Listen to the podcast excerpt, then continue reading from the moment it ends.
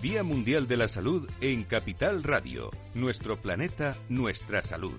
Personas y empresas del mundo de la salud en directo con Francisco García Cabello. Pues muy buenas noches a todos, queridos amigos, queridas amigas, eh, los que os incorporáis a la sintonía de Capital Radio. Eh, llevamos, no desde las 10 de la noche, sino desde las 10 de la mañana eh, con todos ustedes en un Día Mundial de la Salud, nuestro planeta, nuestra salud, con hombres y mujeres del entorno de, de la salud, muy pendientes también de las palabras del presidente de Ucrania también en el Congreso, que ha marcado también la jornada de actualidad en el día de hoy.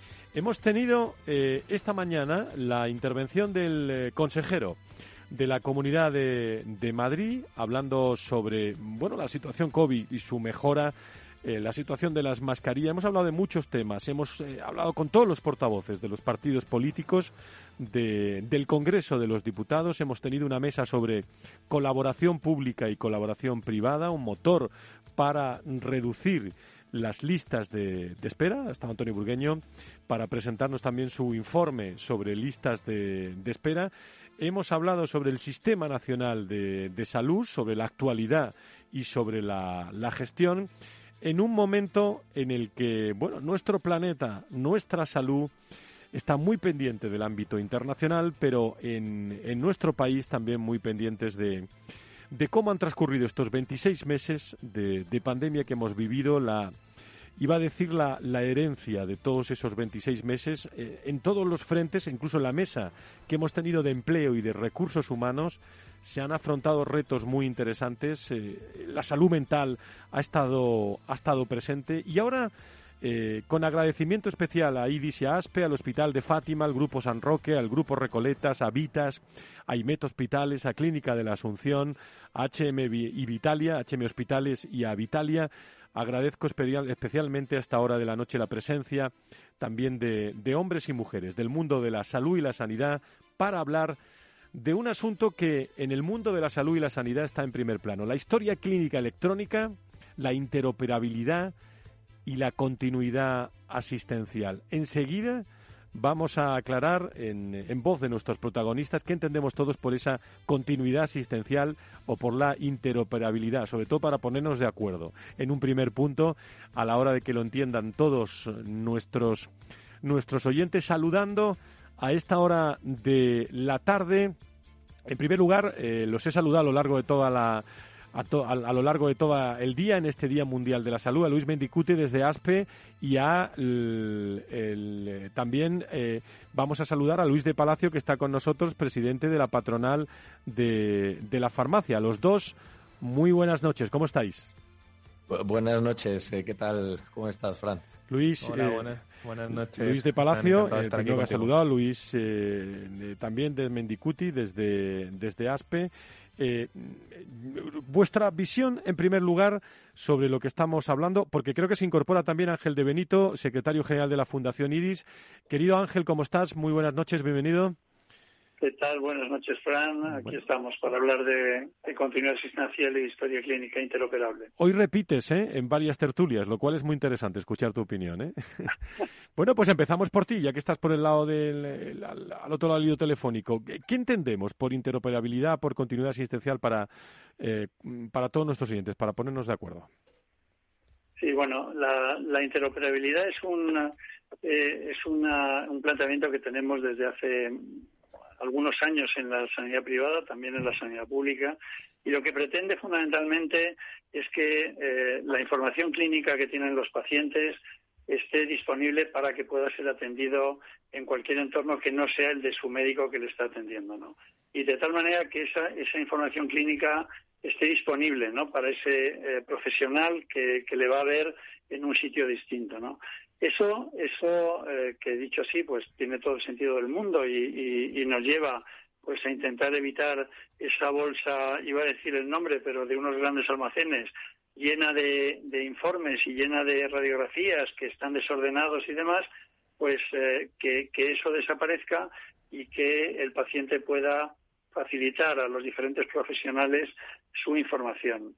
Y eso es verdad que facilitaría de una manera evidente la continuidad asistencial, porque si yo estoy en un entorno en el que me están operando y luego voy a necesitar que me sigan en otro hospital para un tratamiento oncológico, para cualquier otra cosa, si los profesionales disponen de toda mi información anterior bien ordenada y completa, pues eso va a garantizar eh, seguridad, eh, tranquilidad, evitar repetición de pruebas. Es decir, es un proyecto muy, muy ambicioso, pero es, es imprescindible. En tu opinión, Luis, eh, Luis Mendicuti, desde la patronal de la sanidad privada, en estos momentos, eh, cuando hablamos de interoperabilidad, ¿cuál es el estado de la cuestión? Eh, ha, planteado Ángel retos, que yo creo que están fenomenal, pero ¿cuál es el estado actual?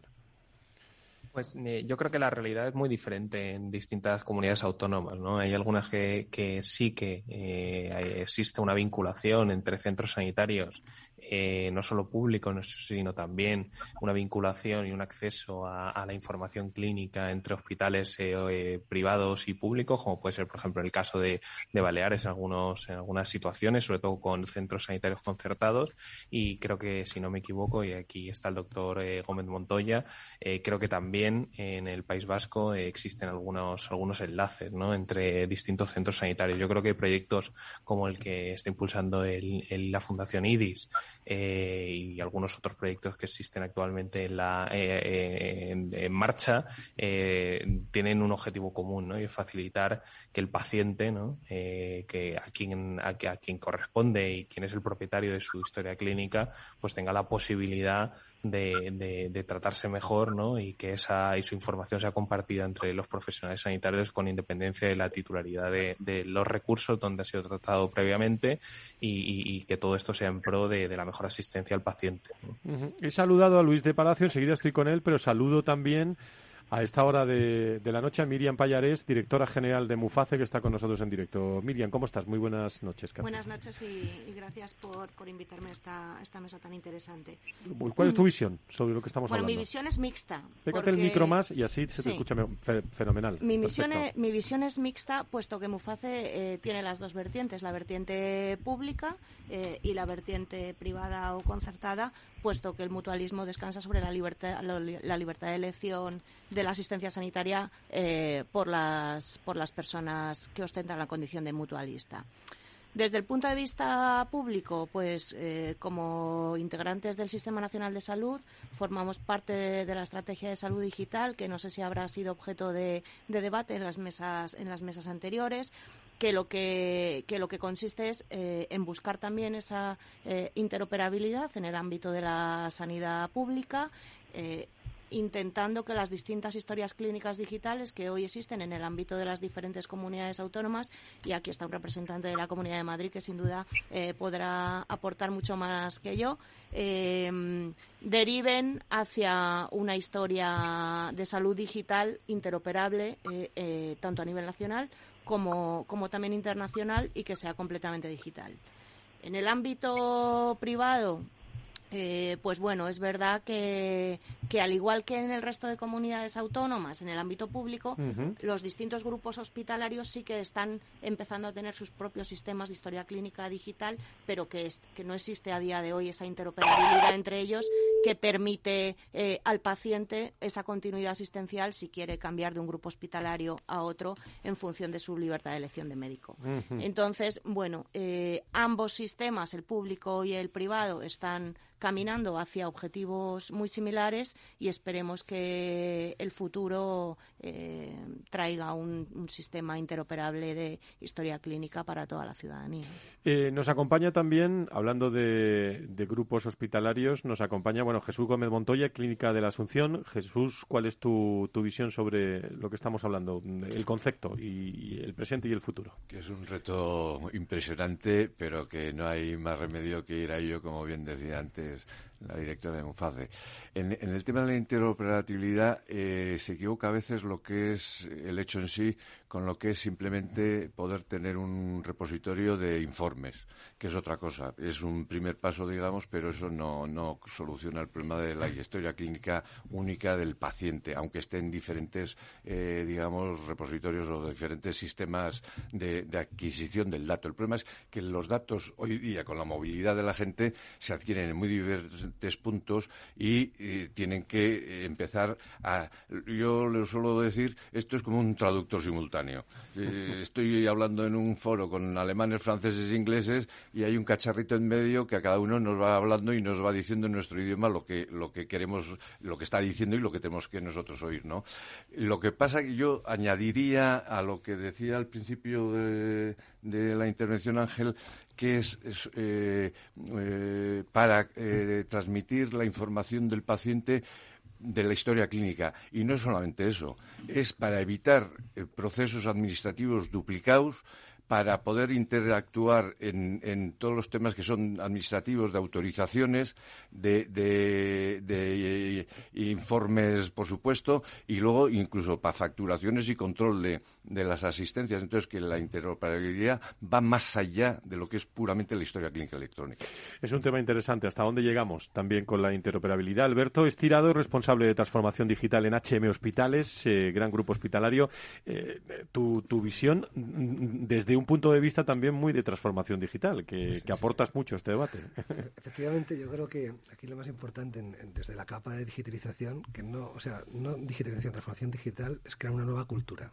Y esa cultura, que cada día es más digital, requiere también que el paciente sea el centro de todo el proceso y genere eficiencias porque las eficiencias, que ya pueden ser administrativas, como decía, o, o, de otro tipo de eficiencias, generan también eficiencias clínicas.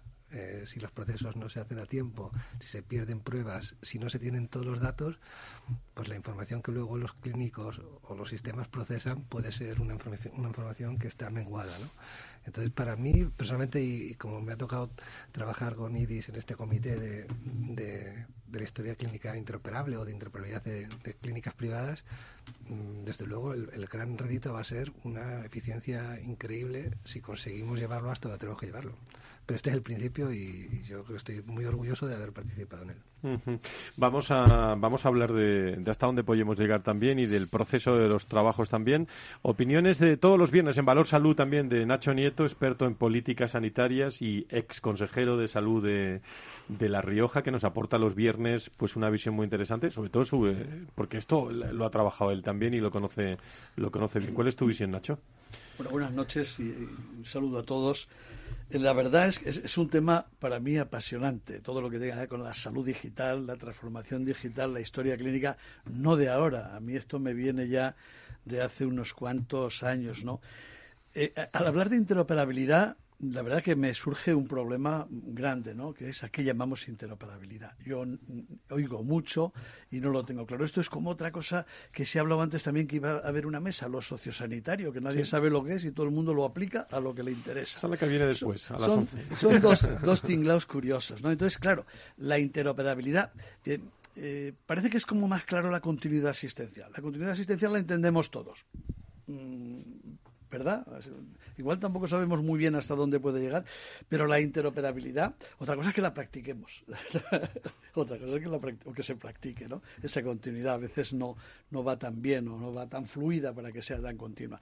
Pero la interoperabilidad, eh, a mí me parece mm, compartir los eh, datos de las historias clínicas, eh, o sea, que los profesionales puedan utilizar todos los datos clínicos de un paciente, me parece algo que es que eh, eh, vamos muy tarde, lo teníamos que tener resuelto. Yo hace muchos años hice mis pinitos allá en La Rioja y la cosa funcionaba bastante bien. Porque, por un lado, si tú tienes en tu organización una historia una historia eh, completa de, de, todas tus instituciones o de tus centros, ya no necesitas eh, ninguna interoperabilidad ahí, está la historia completa y una y ya la tienes.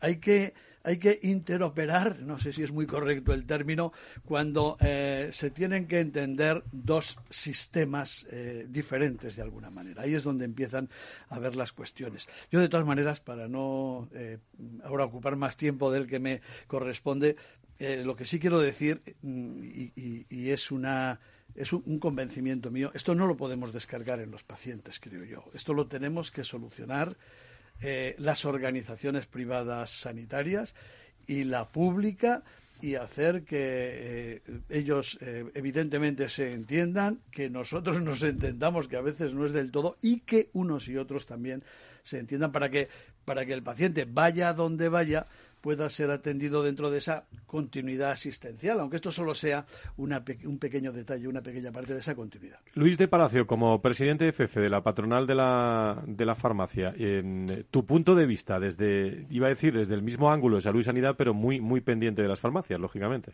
Claro que sí, Fran. Pues eh, efectivamente, eh, sobre la interoperabilidad, que os estaba escuchando a todos, eh, estaba haciendo además memoria de, de, cuándo aparecen esos primeros términos de qué es interoperable y, efectivamente fue con, el despliegue de las recetas electrónicas. Los sistemas de receta electrónica en cada comunidad autónoma siguieron unos despliegues particulares y distintos. Creo recordar que el primero fue la receta siglo XXI de, de Andalucía, pero luego siguieron otros. Y, y bueno, esto suele ser habitual en las distintas comunidades autónomas que cada uno pues hace un desarrollo intentando evitar los errores del anterior o intentando innovar o lo que sea, pero al final no genera eh, una estandarización de parámetros que permita efectivamente de saque que eh, distintos beneficiarios de, los servicios que, a los que tienen derecho puedan venir de distintos territorios y se generen bueno pues esas compensaciones. Entonces, tuvimos receta interoperable ya hace unos años, o sea, la receta electrónica España es pionera.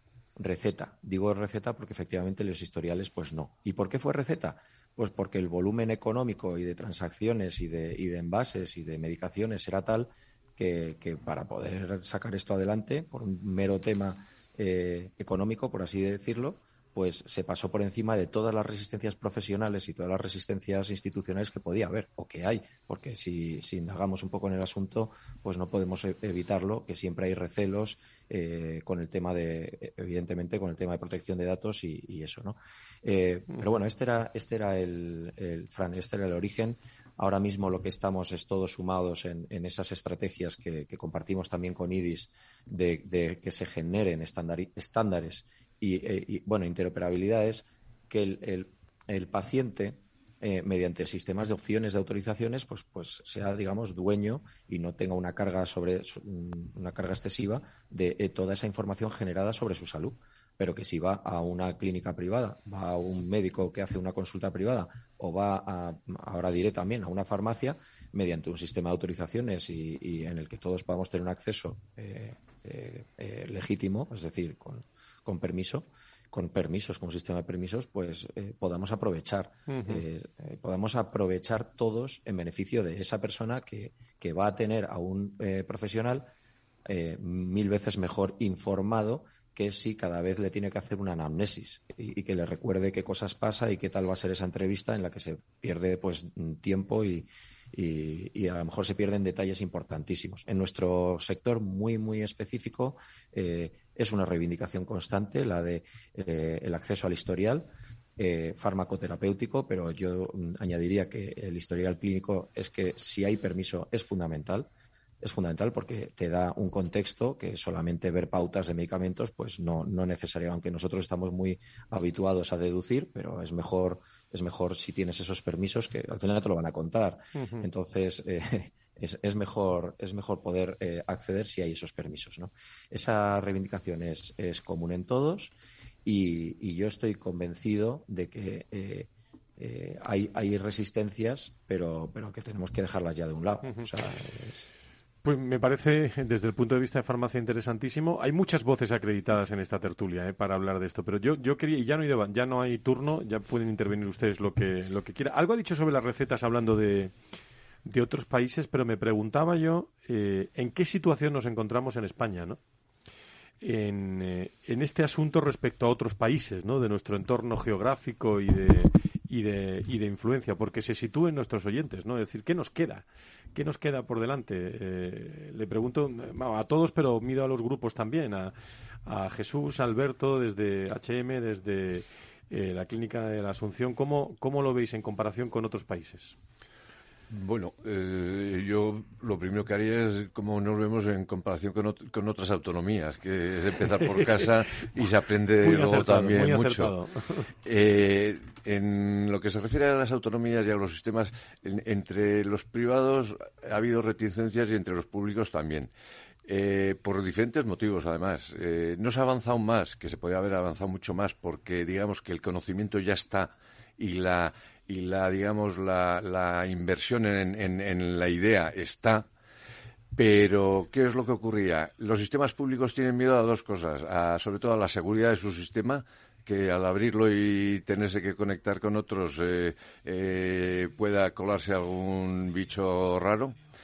Y por otra parte, que, ellos son hegemónicos razonablemente, sobre todo en ciertas autonomías, y entonces quieren que todos usen su sistema y que los demás que no sirven para nada. Eh, cosa que es una barbaridad porque limita luego los desarrollos más personales. Eh, entonces, en ese sentido, nosotros sí que desde hace eh, historia clínica electrónica tenemos desde el 2004, que poca gente en, aquellos tiempos lo tenía y de hacer pinitos de interoperabilidad, es decir, de mandar información al sistema público y que el sistema público devolviera también información suya, pues después de, os voy a decir, seis, ocho años de discusiones, al final entendimos que no tenía yo que poner su sistema ni ellos el mío, sino que era mejor buscar el mecanismo de conectarnos, ¿no? Y se hizo y se está trabajando ya desde hace tres años. En otras autonomías, la verdad es que no sé, lo que ha dicho Luis Mendiguti antes, sí es verdad que en algunas se va por ahí. Entonces, estamos en, en, a mi parecer, en, lo que es España, estamos en los pinitos iniciales. entre los privados está la reticencia de si yo ahora me quedo con el paciente o te quedas tú, cosa que es una tontería porque el paciente eh, irá donde quiera, eh, a Dios gracias en la privada, y, la información no es hoy día un secreto de Estado, sino que la gestión de la información en todo caso es lo que tiene que ser secreto de Estado. Eh, en ese sentido, y para resumir, dentro de, de España hay grandes variabilidades de autonomía a autonomía. Creo que ya se van eh, superando las reticencias que había tanto eh, el sector público como el privado y que ya el convencimiento es global de que tiene que haber una interoperabilidad eficiente y eficaz y que no solamente limitada a datos de historia clínica, que también son, porque todos los datos administrativos son también de historia clínica, de tal suerte que sea el paciente el beneficiado de todo esto, porque al final es de lo que se trata, ¿no? En, Europa, eh, y esta vez voy a ser un poco chauvinista, creo que van peor que nosotros. Lo dejo así. Alberto, vosotros tenéis vocación internacional. ¿eh? bueno, de momento no, pero nosotros, yo sí te puedo dar la experiencia porque el COVID disparó el tema de la receta electrónica privada. Ha habido un proyecto muy grande que llevamos tiempo trabajando. De repente nos quedamos con. En Madrid vivimos el COVID muy de cerca, los primeros 30.000 muertos y la gente no podía ir a los hospitales. Y entonces en ese momento hicimos un esfuerzo casi, casi eh, increíble para sacar la receta electrónica privada en un periodo casi, de tres meses. Y, hoy estamos emitiendo nosotros más o menos unas 80.000 recetas privadas electrónicas que todavía vas a la farmacia y todavía no, no, acaban de entender qué tienen que hacer con ella, porque cogen y leen el papel como si fuera una receta normal. Pero lo digo por experiencia propia. Pero es real, es real que gracias al COVID supuso una, una, potenciación absoluta. Eh, en, mi, en mi grupo en H en hospitales ya el año pasado obtuvimos el modelo estándar, o sea, receta electrónica privada total. Eh, pero gracias al COVID pues tuvimos que hacer un esfuerzo increíble, porque, pero más que nada por necesidad física, porque la gente no podía ir a comprar las recetas, o sea, estaba su padre enfermo, tenía que ir él, y en la pública que estaba solucionada con la tarjeta, en la privada no teníamos esa solución, ahora eh, existe, existe, es una realidad, una realidad muy joven, pero yo creo que, y en ese punto, por mi conocimiento a nivel internacional, estamos bastante más adelantados que otros, que otros países. Entonces, bueno, en algunas cosas estamos bien. Ángel, eh, no sé si nos estás escuchando desde el otro lado. Perfectamente. Yo tengo alguna, algún comentario que adelante, sobre adelante. lo que se ha dicho. Puedes plantear todas las cuestiones que quieras ¿eh? desde ahí.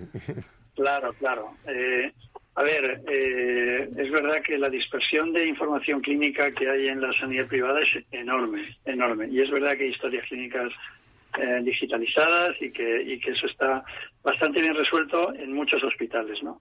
Incluso en algunos grupos hospitalarios está coordinada la información y eso es real, ¿no?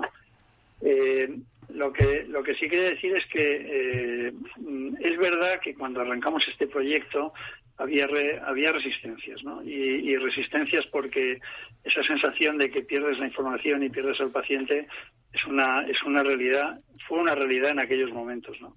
Yo lo que quiero eh, destacar es que en, eh, en, en, los meses posteriores a los grandes debates que hemos tenido compañías aseguradoras, grupos hospitalarios con este proyecto, eh, sí quiero destacar que al final todos hemos entendido que, esto no es un problema ya de un hospital o de un grupo hospitalario o de una compañía aseguradora. Es un problema de toda la sanidad privada que ha dado un paso adelante y, ha, y, y, han cerrado absolutamente los ojos y han dicho vamos a por ello. ¿no? Y lo han hecho absolutamente todos. Luego, un segundo tema que quería comentar es que eh, es verdad que somos eh, en la Fundación IRIS, en este proyecto, somos muy ambiciosos. Muy ambiciosos en el proyecto, lo que pasa es que somos prudentes en, las fases, ¿no? Tenemos, estamos ahora en una primera fase que estamos desarrollando de interoperabilidad de esos informes clínicos y de las imágenes para que el paciente, como dueño de esa información, pueda compartirlo con quien quiera en, en, cualquier hospital, en cualquier sitio del mundo, porque lo puede descargar o puede dar permiso al médico para que entre y lo, y lo descargue él en su propia historia clínica pero tenemos previstos pasos eh, más adelante, tenemos previstos pasos, eh, desde luego, con la sanidad pública, sin ninguna duda, es un, es un objetivo que tenemos que trabajar y que entre todos tenemos que conseguir para que el paciente sea uno en todo el sistema sanitario, eso sería fantástico. La plataforma que estamos desarrollando inicialmente arranca con, la, con la, los patronos de IRIS que han arrancado este proyecto pero no es ni mucho menos una plataforma solo para esos patronos, ¿no? Es decir, está totalmente abierta a todas aquellas plataformas que garanticen la seguridad de la información que se va a incorporar, que garanticen todos los niveles de seguridad que entendemos que son obligatorios y que tenemos que mantener.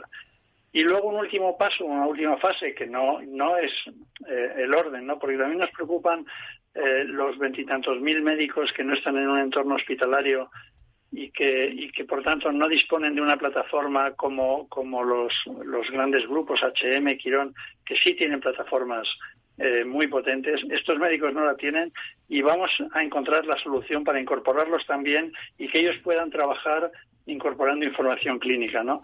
Pero sí queremos eh, eh, y, ya termino, eh, la parte de autorizaciones, de prestaciones, toda esa parte administrativa es un paso más que tenemos en mente. Lo que pasa que es que eh, vamos despacio, porque es que de verdad que es un, es un esfuerzo ingente y vamos haciendo, vamos haciendo los diferentes puntos y vamos trabajando en ellos poco a poco. Si hay cosas, Ángel, que tratamos de Día Mundial de la Salud en Día Mundial de la Salud. Es decir, el año pasado tratamos este asunto, lo trataremos el, el año el año que viene y son tres eh, ejes, tres ejes fundamentales, Nacho, de los que acaba de plantear Ángel. Eh, y se irá despacio, pero desde luego son los grandes temas. Este último me parece interesantísimo, conectar eh, a todos los médicos, ¿no? cuando hablamos de interoperabilidad. Sí, sí. lo que lo que sucede es que hay que ver cómo son esas conexiones o cómo se pueden hacer, ¿no? Cuando empezó a hablar de Historia Clínica del Sistema Nacional de Salud del Ministerio hace ya unos cuantos años, todo se redujo y, se ha dicho antes a compartir una serie de informes, o sea, mm, PDFs que quedaban en un sitio y que, claro, eso no son datos. Carpetas, vamos. No, no, documentos, archivos, PDFs. Los informes, eh, y, en fin, era lo que se buscaba, lo que se ponía bajo unos formularios. Hombre, y fue un avance. Pero claro, hay que tener en cuenta en qué año estábamos. No sé si era el 2008 o 2009, pero que estamos en 2022. Con lo cual, eh, había cosas que no se podían hacer en ese momento y que hoy se pueden hacer. Y, esas, eh, todas esas opciones y esas posibilidades yo creo que son las que hay que aprovechar inmediatamente. O sea, pensar en un repositorio común, creo que se llama así. No, no, no. el modelo que se ha hecho no era No, no, no, ya lo sé. Era, el antiguo era eso. No, no, de datos. O sea, un, un, gran big data donde se eh, eh, depositasen todos los datos. Hablo de datos, no de informes. Datos, datos. ¿Vale? datos, no informes. eso es, otra, cosa. Yo he dicho que se empezó con informes y estoy diciendo. Eso, es ya luego para análisis de proceso de proyección, de de análisis epidemiológicos de por dónde van los tiros, para generar conocimiento. Eh, no es eso. O para historias clínicas, pero ahí, va, ahí eh, es, es, más complicado llegar. Ahí es un poco más complicado llegar en este momento. Pero compartir los datos. Vamos a ver, Madrid, hablando de Madrid, no voy a hablar esta vez de La Rioja, voy a hablar de Madrid. Madrid tiene ahora mismo eh, montado un sistema que se llama, le está llamando Horus, creo que dentro de poco, no quiero equivocarme con el nombre, pero creo que se va a llamar Zeus porque ya está evolucionando muy próximamente. Eh, que, bueno, ahí eh, se pueden consultar todos los datos que tiene el SERMAS de cada paciente, primaria, especializada, salud mental, todos los datos ahí pueden ser eh, consultados. Para el usuario es transparente. El usuario es un médico que generalmente que entra ve los datos eh, en fin, en, determinadas condiciones de seguridad y de responsabilidad, eh, ese acceso se abre en determinadas circunstancias para que profesionales puedan ver los datos de esos pacientes, no tengan que pedir los informes, no tengan que hacer. Hay casos hasta ahora muy concretos y esa es eh, una una cuestión. Será siempre que el paciente lo autorice. En la pública es, diferente. Sistema público, no hace falta. Claro. Es que son dos modelos completamente diferentes. están, mezclando la interoperabilidad público-privada. si pensamos, si pensamos yo, por, yo por abrir debate, ¿eh? pero si pensamos que el, que el dueño de la historia clínica es el paciente y no lo pensamos, sino lo ejercitamos y lo, y lo creemos a pies juntillas, siempre que el, otra cosa es cómo eh, otorga la autorización. No, estamos hablando de ley de protección de datos, punto. Pura y dura. No, no, no, no, no, no, no, no. no. El tema sí, este no. es un dato sí, estructurado no. y el otro es un dato no estructurado, pero el fondo es un dato también. O sea, decir, un PDF es un dato. Jesús acaba la argumentación y, yo, de, yo, hace, yo solo he hablado de los PDFs una vez, no los he vuelto a nombrar. No, no, que, acuerdo, nombrar, ¿eh? que, que estamos todos de acuerdo. Yo creo que todo el mundo queremos dato estructurado para poder analizarlo, pero, pero es, un, es un tema complicado, legal y el, de otros por temas. Supuesto, por supuesto, por supuesto. ¿Tiene soluciones hoy? Sí, sí, sí, no, sí. El problema es que hay que vehiculizar también cómo se da por hecho que la autorización del paciente está dada. Y eso es fundamental. Eh, si no, no está correctamente hecho el sistema. Ángel, lo dejo ahí. Esa, es una, claro, una de las grandes diferencias con lo que estamos montando nosotros es esa. esa eh, es decir, lo que el primero, eh, Horus es un visor. Yo sé que están evolucionando en, la, en la Comunidad de Madrid, están es, trabajando. Es un visor que deja ver, ¿eh? Es un visor que deja ver que es un visor que deja ver, no lo olvides. Que deja ver, pero si yo quiero incorporar esa información a mi historia clínica no puedo, ¿no? No. Eh, y, eso, eso es una diferencia que yo entiendo que es que es relevante también en lo que estamos desarrollando, ¿no? Y luego es que el dueño, el dueño de verdad de la información es el paciente porque ningún médico puede ver la información si el, si el paciente no le da un permiso eh, especial él y, en cada caso individual que además termina en 24 horas, es decir, está todo organizado para garantizar la seguridad absoluta de que la información que se mueve es la que el paciente quiere que se mueva, ¿no? Correcto. Y, en ese sentido hay una diferencia relevante también. Alberto. Sí, sí, no, a ver, yo estoy de acuerdo. Es que mezclar la pública y la privada aquí hay un problema de concepto, sobre todo legal. ¿no? yo sabía que esto iba a ocurrir, ¿eh? no, no, pero, yo creo que todo, a, todos, a, todos, nos encantaría poder tener datos estructurados compartidos, o sea, y sobre todo más que compartidos, porque al final muchas de las decisiones clínicas se basan en cómo cambian los datos. Y comparar dos PDFs es complicado. Si tú tienes 50 analíticas y haces una curva de cómo crece el sodio, el potasio o cualquier otro factor, lo puedes ver en tiempo real y hay mejor, hay mejor tratamiento. Entonces, todos queremos ir ahí. Y de hecho, yo creo que llegaremos ahí. Fíjate, voy a ser agresivo. Yo creo que llegaremos ahí. Pero, pero hay muchos problemas legales y todo eso que hay que solucionar y, es el momento de hacerlo. Miriam, tu visión. Sí, yo creo que partimos de dos sistemas diferentes que parten de, de un de un factor diferente. Eh, la historia clínica de la pública es accesible en todo momento por el médico facultativo de la comunidad autónoma que presta servicios eh, y por el paciente en el modelo que plantea o que se está desarrollando por, por IDIS en la receta privada, eh, el, facultativo, como decía Ángel, solo tiene acceso si el paciente, que es el propietario de los dueños, eh, le da los datos. Yo creo que es por, por la diferente estructura eh, y el régimen jurídico de la sanidad pública y de la sanidad privada. Pero, pero bueno, creo que ambos modelos podrían llegar a ser compatibles, compatibles en el futuro. Sí que es verdad que lo que planteaba antes en relación con Big Data y demás es un tema apasionante, pero que habrá que abordar en, un momento posterior cuando la historia clínica esté consolidada eh, e implantada.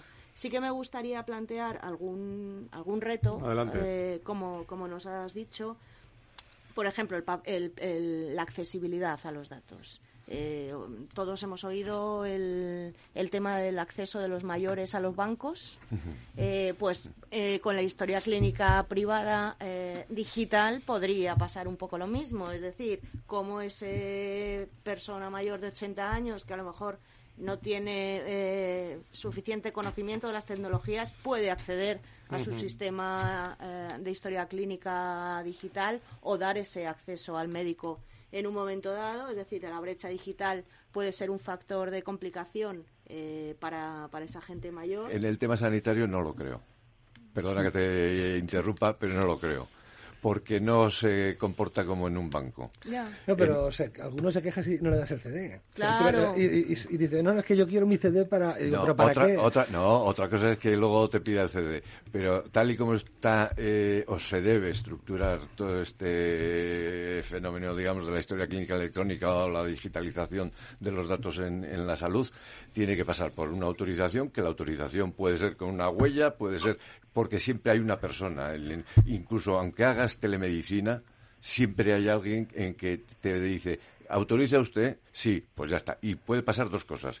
Que sea con, con, con, con la retina, si estás en, lejos, o con el dedo, o simplemente dando una clave y una contraseña como harías en un banco cuando vas a entrar tú pero que la puedes llevar en un papelito y el que lo hace es el otro, al que tú le das la autorización. Tengo a, también, no los veo y no sé si quieren decir algo, a Luis Mendicuti y, Luis de Palacio sobre, sobre este asunto. Luis, Luises. Sí, estamos aquí los Luises pues, eh, en, paralelo. Y, también hablando mucho sobre, sobre cómo, qué sistemas de, eh, estandarización podían hacer compatible ¿no? Eh, eh, y, hacer realidad un tema de, historia clínica interoperable. Y, estábamos viendo un poco la contraposición de sistemas, porque es que, es que al final hay sistemas eh, independientes con vocación, con vocación de todo el mercado que tendrán que hablar entre sí, porque eh, eh, crear, digamos, una sola, una sola plataforma de un solo operador, que esa sea el único que, vaya por encima de territorios y comunidades autónomas, eh, grupos privados y profesionales independientes, vamos, en mi opinión, que este era un poco el debate que estábamos teniendo con relación con, en mi opinión, es muy complicado. y yo creo que lo mejor sería permitir eh, los desarrollos de esas plataformas exigiéndoles eh, unos campos que tuvieran que hablar entre ellos de tal manera que si un operador, véase un médico, por ejemplo, eh, hace una prueba diagnóstica y va a ser otro especialista de incluso otro territorio el que va a valorar esa prueba diagnóstica a ese paciente y que ninguno de los dos pertenece a la misma, digamos, entorno digital sobre el cual está esa historia, esa historia clínica, porque uno lo tiene, pues, eh, en un sitio donde, donde opera fundamentalmente en esa región y el otro lo tiene un poco más nacional, que hubiera esos, esos, esos requisitos de estandarización para que ambos sistemas permitieran a uno y al otro eh, acceder a esa, a esa información con el permiso del paciente siempre y ya está. Y, y esa manera eh, permitir pues que eh, a nivel digital, porque nosotros somos sanitarios en general o abogados, o, pero que estamos muy volcados en el... O médicos. O médicos. a uno médico. médicos, digo, he dicho sanitarios un poco por... Ah, pero, pero lo que quería decir es que nosotros no somos eh, especialistas de, de, de, informática, pero nos estamos digitalizando todos a pasos agigantados y ya empezamos a hablar un poco este tipo de organización. Estás tocando unos temas muy interesantes. Que y, es muy interesante, yo creo, el, fomentar eh, eh, la innovación, la competitividad, la mejora constante de los interfaces, todo eso. Pero claro, si, si la configuración es que todo pasa por un solo sitio, pues hay que tener cuidado, porque ese, ese solo sitio será un paso limitante. Si la comunicación pasa porque cada uno eh, compita, innove, despliegue, mejore constantemente y tenga la obligación de transmitir y compartir con otro sistema por ahí. Es decir, e, eso es lo que yo veo que es estandarización para mí. Eh, o, interoperabilidad. Es que te viene un sistema de receta que estábamos hablando, justo hablábamos de receta. eh, hay distintos sistemas de, receta que están ahora mismo coincidentes en el tiempo y habéis dicho que, bueno, hay farmacéuticos que no sabemos. Mm, ya nos gustaría, porque hay, es que hay distintos sistemas, por eso, eh, ya nos gustaría que un farmacéutico esté dado de alta en uno de los sistemas, con solamente estar dado de alta en ese, automáticamente te llegue otro sistema de receta, por ejemplo el de un grupo privado, que existen, y, y fuera totalmente, bueno, yo estoy habituado a mi interfaz y no da ningún problema. Eso sería posible si, si como digo, las distintas plataformas eh, tuvieran eh, esa, comunicación constante y además, pues bueno, probablemente eh, no mm, funcionaría, o sea, haría posibilidades de, de bypassear y no tener todo pasado por un solo canuto de un solo sitio que, que tiene problemas añadidos de, de vulnerabilidad. Si me permites, lo bloqueas, lo cierras entero. Jesús. A, ver, en lo que has dicho, eh, te has dejado algunas cosillas. Eh, la interoperabilidad es un concepto que todos estamos de acuerdo, que es que la información se pueda compartir en beneficio del paciente. Vale.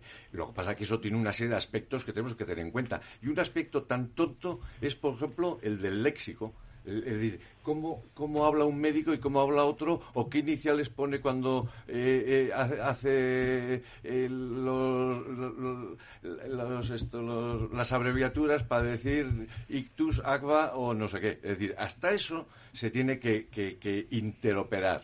Pero no quiere decir que todos tengan que hacerlo igual sino que hay que enseñar al sistema que esto es igual a esto, igual que tú enseñas cuando tienes que traducir de un idioma a otro.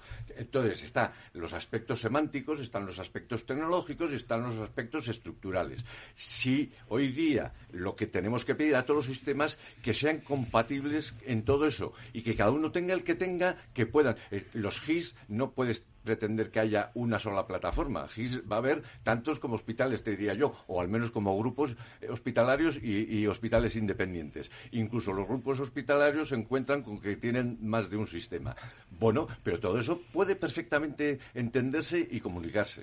Entonces, que no es problema de que haya una plataforma, puede haber 10 plataformas de, receta electrónica. Lo que tiene que ser es una plataforma que llegue a las farmacias y no tengan que ir con el papelito, que es otra cosa. Nacho, bueno, eh, pero eso ya está empezando a pasar. sí, sí, no, no, eso ya sé, pero todavía... Luis, Luis, acuérdate, acuérdate cómo se hizo la receta electrónica. Acuérdate, la has nombrado antes, la receta electrónica se hizo una base que por cierto la impulsó el Ministerio porque puso pasta, con lo cual eh, nos apuntamos todos, y, luego eh, había que arreglar que las distintas aplicaciones que tenían las farmacias, que había varias, no sé si eran cinco o seis las que había entonces y alguna residual, eh, se acomodasen, las modificasen para que pudiesen enganchar con la plataforma de la receta electrónica. Y se hizo en muy poco tiempo. Bueno, Yo ahora se me, se autónomas Sí. Nacho, si es que me acuerdo perfectamente. Yo también, yo lo, yo lo viví lo viste muy de, cerca, claro. imagínate, claro, y aquí también igual. Se hizo por comunidades autónomas y, eh, eso también quiero recalcar, oye, y la parte privada de, la infraestructura. Una solución similar sería ahora. similar. Se, ha hecho, funciona, ¿eh? Similar. es, una cuestión de voluntades, eh, lo que pasa es que ah, son voluntades que tienen que ser muy grandes y muy altas. Y entonces, bueno, cuesta. voluntades hay, ahora hace falta tiempo tiempo para que se vayan desarrollando todas esas acciones que hay que desarrollar, que no, que no son baladíes. Es decir, es un trabajo que cada, cada organización, cada hospital tiene que hacer para, para ir implementando esas tecnologías y esas aplicaciones. No, yo solamente, solamente una cosa, o sea, estamos hablando de tres conceptos distintos. Uno es usar términos, o sea, estándar, otra cosa es integrar y otra cosa es interoperar. ¿Por qué elegimos interoperar? Porque nos evitamos estandarizar y porque nos evitamos integrar. Que a lo mejor algún día puede llegar a ese nivel hasta ahí, pero por eso se, está un poco por interoperar. Interoperamos sin integrarnos. Es que yo creo que lo fundamental, que era lo que iba a decir antes, lo demás, que Luis me ha llevado a lo de las farmacias, eh, es el tema de la accesibilidad. Lo importante es tener acceso a los datos. O sea, ¿qué es más importante? Poder acceder a los datos, tenerlos, y luego ya veré los que me interesa o los que me dejen, los traigo o no. O sea, ¿qué es más importante? ¿Me los traigo o los veo y los puedo utilizar? Yo creo que esa es la parte importante. Esa es la que está eh, bastante cerca, yo creo. Quiero avisar que nos quedan seis minutos. ¿eh? Seis minutos y llevamos una, casi una hora ¿eh? ¿eh? charlando sobre un tema que a mí me alegra mucho. Hay para otras dos horas. Claro, claro. o para otro Día Mundial de la Salud, pero me alegra de sacar estos temas Porque miren, esta mañana estábamos hablando de, después de la charla que hemos tenido con el consejero, hablando de las listas de, espera y fruto del COVID, se hablaba de que, bueno, solicitaba pues un enfermo acudir a un hospital, es decir, las listas de espera y llamaban eh, y, bueno, accedían con una patología, pero como tardaban tanto en llamar, eh, pues cuando llamaban eh, no solo hablaban de esa patología, sino de otra que tenían. ¿no? Eh, no quiero yo comparar, pero mm, qué importante es tener esos datos bien, bien cruzados para que el tiempo, que juega un papel importantísimo, pues no, son cosas diferentes, pero como han salido tantos temas en este Día Mundial de la Salud, me gustaría que fuéramos resumiendo, Ángel, alguna referencia desde el IRIS, próximos trabajos que vais a desarrollar. Eh, eh, Luis, tu visión también desde, desde la patronal eh, y os pido brevedad porque nos vamos enseguida. Pues, Ángel. como resumen, nosotros a final de año estamos convencidos que tendremos la plataforma operativa con millones de, de informes y de imágenes clínicas de todos los pacientes de la sanidad privada que están participando en este proyecto y eso va a ocurrir eh, cruzo los dedos, eh, en enero, finales de, año o en enero, y lo tendremos. Pero no perdemos de vista los siguientes pasos que son eh, los que he comentado. ¿no? Y estoy totalmente de acuerdo en la estandarización. A mí me parece eso también un elemento crítico. O sea, la información al final tiene que ser útil para tener bases de datos potentes que nos permitan mejorar la asistencia, conocer experiencias y eso no lo vamos a tener con la plataforma que tenemos ahora. Pero ahora sí vamos a tener el que el paciente disponga de toda su información y se lo pueda facilitar a los profesionales. Y por tanto eso lo tendremos a final de año. Ángel, eh, aprovecho, gracias por estar con nosotros. Has, intervenido en tres mesas interesantísimas. Gracias al, al, IDIS por participar en este Día Mundial de la, de la Salud. Muy buenas noches, muchísimas gracias. Gracias, buenas noches a todos. Muchísimas gracias. Bueno, eh, por resumir, eh, Luis, eh, desde la patronal, tu visión rápida, tu reto. Sí, muy rápidamente. Nosotros siempre estaremos apoyando estos proyectos de interoperabilidad porque es bueno para los centros sanitarios, se generan eficiencias y se reducen costes para, porque se evitan duplicidades y sobre todo porque es bueno para el paciente. Miriam Payares, desde Muface. Sí, nosotros eh, en nuestro dualismo eh, vital eh, estamos tanto con la historia clínica digital en el ámbito del Sistema Nacional de Salud como cooperando con, con IDIS en ese, en ese proyecto de receta electrónica privada, si bien nosotros tenemos nuestro propio proyecto complementario o plataforma complementaria para nuestras eh, particularidades. Y por último, Luis de Palacio, eh, Nacho, eh, Nacho Nieto, vuestro, vuestra visión, Luis, desde las farmacias. Desde las farmacias, el, el respaldar, apoyar y por favor, por favor, que se acuerden siempre de nosotros como eh, como eh, sanitarios que vamos a querer mm, colaborar desde la digitalización, porque es que también eh, mejoramos muchísimo el servicio si, estamos dentro. Gracias, Luis, presidente de la patronal. Gracias por estar con nosotros, Nacho. Bueno, yo creo que, tenemos prisa porque haya una solución, porque el tiempo, todo en este momento, en todo lo que es digital, y esto es digital, está va absolutamente en contra. vamos ya tarde. Y bueno, eh, con lo cual hay que darse prisa y que hay que tener eh, las ideas claras y la voluntad de, llevarlo a cabo. Y yo creo que no nos tiene que preocupar demasiado la brecha digital porque puede ser tan grande como la física cuando una persona tiene que ir a una consulta o hacer cosas que también la tienen que llevar. Esa parte está yo creo que en este momento y en este ámbito bastante bien resuelta. Y el minuto y medio último eh, para Clínica de, Asunción, de la Asunción y HM Hospitales, que, veo que están muy avanzados también en todo esto. Yo animaría a todos los hospitales a una de las cosas que se han repetido ahora, que no tienen que ver exactamente con la interoperabilidad, pero sí con el entendernos mejor, que es la homogeneización de las cosas. A los hospitales les ha costado Dios y ayuda entrar en el conjunto mínimo básico de datos, por ejemplo. Y les ha costado Dios y ayuda entrar en los GRDs. Los GRDs es o, la CIE, la clasificación internacional de enfermedades, la CIE 10, es uno de los instrumentos mejores para poder luego comparar y conocer cuál es la epidemiología de un país en todo el tema de enfermedades. Entonces, que no tengamos miedos, que echemos recursos y que nos lancemos de cabeza. Jesús Gómez Montoya, gracias por estar con nosotros. Eh, Alberto Estirado, cierras tú el debate. Sí, nada más que felicitar a todos los grupos porque es muy difícil lo que se ha conseguido. O sea, que, que dejar de poner vallas al campo y decir, venga, vamos a por ello, políticamente es muy complicado. Pues muchas gracias HM, al responsable de transformación digital de HM Hospitales, gracias a seis voces, eh, siete voces acreditadas en el sector, poniéndonos de acuerdo en qué es la interoperabilidad, que es de lo que se trata, mucho de docencia también en este, en este tipo de, de debate, y os agradezco todas las experiencias que habéis transmitido a los oyentes en este Día Mundial de la Salud. Enseguida, una pausa y estamos hablando en la siguiente hora, esta noche, para cerrar este Día Mundial de la Salud, del sistema sanitario y sociosanitario. Vaya reto, dos caras quizás de la misma moneda. Se podía hacer en pregunta también, dos caras de la misma moneda. Enseguida, con todos ustedes, no se vayan, enseguida aquí en Capital Radio.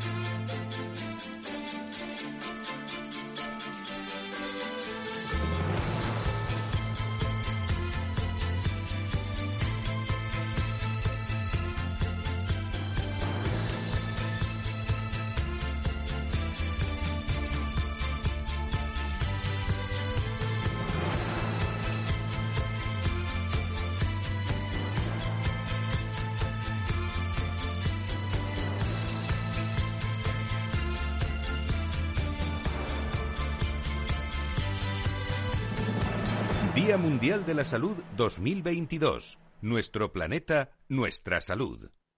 Testigos de la Transición. 50 años de periodismo. El automóvil por donde pasaba cada día don Luis Carrero Blanco voló por los aires. Españoles, Franco ha muerto. ¡Viva el rey!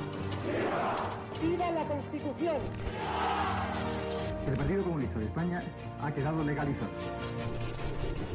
Puedo prometer y prometo cumplir fielmente las obligaciones del cargo de presidente del gobierno y hacer cumplir las leyes fundamentales del reino. ¡Y hace todo el mundo!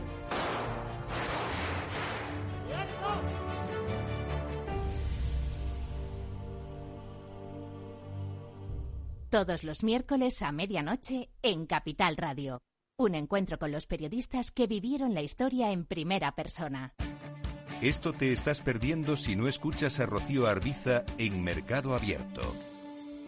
Iván Martín, socio fundador y director de inversiones de Magallanes Value Investors. Somos escépticos en las compañías, las puras compañías generadoras de electricidad, de energía, protagonistas de esta transición empresas de energías renovables, etcétera, porque para nuestra opinión, en nuestra opinión, está muy inflacionado. Están cotizando a unos precios muchísimo más allá de lo que realmente justifican sus fundamentales.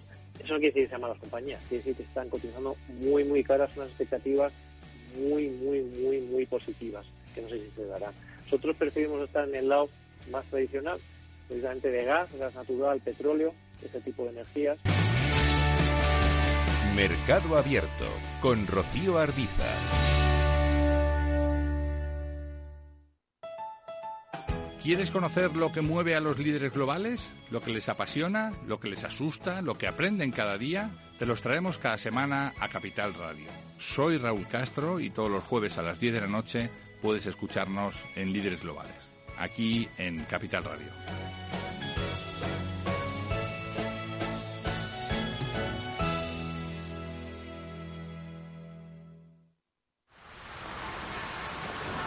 ¿Has vuelto a los atascos? Forma parte de la vida de Madrid y esa vida va aparejado con atascos. Realmente el atasco que te absorbe la energía es el de la entrada a trabajar o cuando llegas tarde a una reunión o cuando vas a dejar a tu hijo en el colegio y va a perder y va a, va a perderse la primera hora de clase. Cuando vengas a Madrid, chulona mía. Reconduce tus números. Voy a ser temperatriz de lavapiés. Desatasca tus inversiones. Y alfombrarte con claveles la gran vía. Recalibra tus cuentas. Bañarte con vinillo de Jerez. Que no se atasque tu economía. Sintoniza Capital Radio. No me gusta el mundo atascado.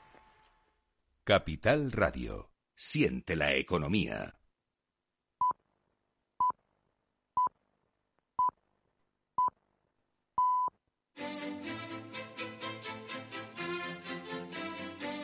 Día Mundial de la Salud en Capital Radio. Nuestro planeta, nuestra salud. Personas y empresas del mundo de la salud en directo. Con Francisco García Cabello. Pues eh, en esta noche, eh, la recta final de este Día Mundial de la Salud que llevamos eh, poniendo en antena eh, a través de contenidos diferentes sobre temas de actualidad del mundo de la salud y de la sanidad. Desde las 10 de la mañana, las 9 en las Islas Canarias, hemos hablado de la colaboración público-privada, hemos eh, contrastado también la opinión de las personas, la escasez de talento en el sector, del empleo en la sanidad y en la salud. Hemos hablado con todos los portavoces de los grupos parlamentarios, hemos analizado la interoperabilidad como un eje de presente a futuro, hemos analizado también la situación de las listas de espera, hemos hablado de muchos temas del entorno de la salud y la sanidad. En un momento en la que, eh, bueno, la apertura de este Día Mundial de la Salud, nuestro planeta, nuestra salud, lo hacía el propio consejero de la Comunidad de Madrid que nos hablaba precisamente en las próximas horas de un tema de actualidad como van a ser las mascarillas. Yo creo que ya se ha, relajado a, a tal nivel, ¿no? El número de aforos, eh, en qué situaciones en las barras no se utiliza y lógicamente hay que estar a la altura de lo que eh, el control a nivel epidemiológico y asistencial que estamos viviendo, que continúa un descenso ya desde hace más de dos meses, pues lógicamente la decisión nosotros entendemos que hay que tomarla y, tomarla ya y, además sin demora, ¿no? Es un asunto que han hablado también los portavoces de los distintos partidos políticos, eh, las mascarillas en interiores, eh, tenemos la Semana Santa por medio. Vamos a ver, hablando de salud y sanidad, eh, cómo se se desarrolla a través de, distintas opiniones en distintos territorios, iba, iba a decir, eh, de, nuestro, de nuestro país. En un momento en el que lo decía el propio consejero Enrique Ruiz Escudero, consejero de Sanidad de la Comunidad de Madrid, estamos viviendo, si hablamos de estadística y de datos de COVID, en un buen momento estamos en, en apenas eh, 50 pacientes en UCI eh, que, y, de esos, y de esos casi el 60% son por COVID, o sea que apenas tendríamos 30 pacientes con, eh, con COVID. Después de todo lo vivido, pues lógicamente uno tiene que tratar por todos los medios de, de volver a la situación donde, donde realmente mm, partiendo de esa situación de control podamos volver a la normalidad, si es que alguna vez volvemos a la normalidad prepandemia. Pueden consultar todos los podcasts en eh, Capital Radio este Día Mundial de la Salud, cuando nos hemos acercado también con la opinión de medios de comunicación en, debate a Europa para conocer cómo se está viviendo en Europa, eh, con la característica de, que hoy, durante la jornada de hoy, el presidente de Ucrania también se ha dirigido desde el Congreso de los Diputados eh, a todos los diputados, a todo el Congreso. Y precisamente aquí en este programa también se ha hablado hoy de, humanidad de la, de la medicina cuando estamos hablando de un conflicto bélico. Solo nos faltaba hablar de una cosa, que es lo que vamos a afrontar en el siguiente debate, que es el sistema sanitario y lo sociosanitario. Eh, se puede decir de dos formas, afirmándolo o interrogando, eh, o haciendo un signo de interrogación a lo, que, a lo que vamos a hablar. Dos caras de la misma moneda o dos caras de la misma moneda, firmándolo, pues como ustedes quieran. En este debate final del Día Mundial de la Salud, enseguida les presento a nuestros invitados.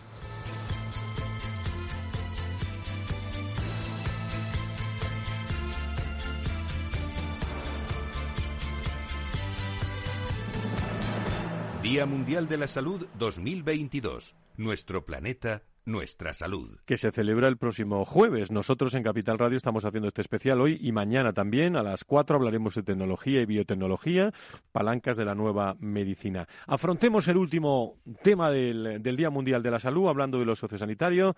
Nos acompaña Joaquín Leizaola, director general de Ilunion eh, Sociosanitarios. Querido Joaquín, ¿cómo estás? Muy buenas noches. Hola, muy buenas noches. Muy bien, gracias por recibirme. Muchísimas gracias también al doctor Javier Martínez eh, Peromingo, director general de Coordinación Sociosanitaria de la Consejería de Sanidad de la Comunidad de Madrid. Doctor Martínez, muy, muy buenas noches. Buenas noches.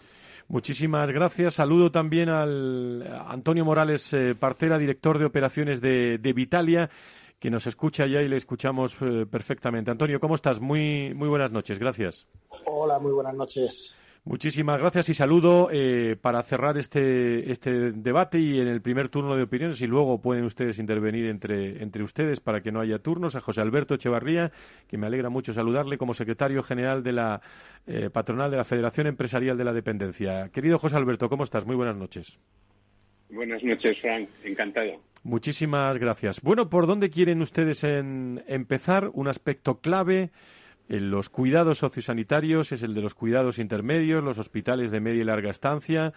Eh, en primer lugar, ¿cómo es la situación, los retos que tenemos en nuestro país en cuanto al sistema sanitario y sociosanitario? ¿Están ustedes de acuerdo que son dos caras de la misma moneda o a lo mejor no estamos de acuerdo en esa, en esa afirmación o en esa, o en esa pregunta, Joaquín? Eh, estamos, yo creo que es una aseveración más que una pregunta.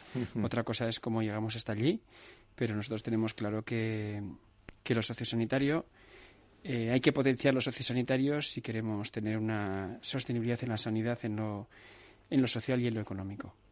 Doctor Martínez. Sí, hola. Eh, bueno, pienso igual. Yo creo que es, es, indistinguible. Es decir, el envejecimiento de la población ha puesto más de manifiesto que el componente social forma parte de, la persona, al igual que la, que la sanidad. Y las líneas o las barreras que antes lo separaban, pues ya son indistinguibles, ¿no? Antonio, desde Vitalia.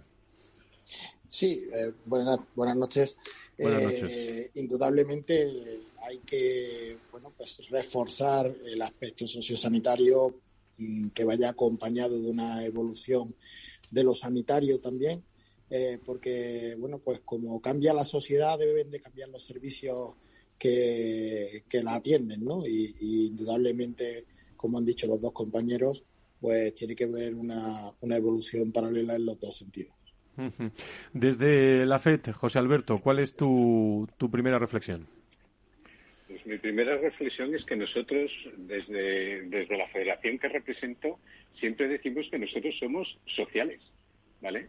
Que lo que nos hace falta es esa coordinación cada vez más imprescindible y además se ha visto muy bien con la, con la pandemia, cuando nos hemos quedado solos porque falló atención primaria y, y esa atención sociosanitaria, esa coordinación tiene que existir pero desde el punto de vista que nosotros lo que somos es puro y duro social, no somos sociosanitarios.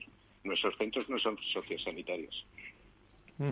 Y eh, desde eh, aquí eh, hay distintas opiniones que es bueno que se manifiesten. Joaquín, doctor Martínez, ante lo que ha dicho José Alberto. A ver, yo creo que todos. Doctor Martínez. perdón, sí.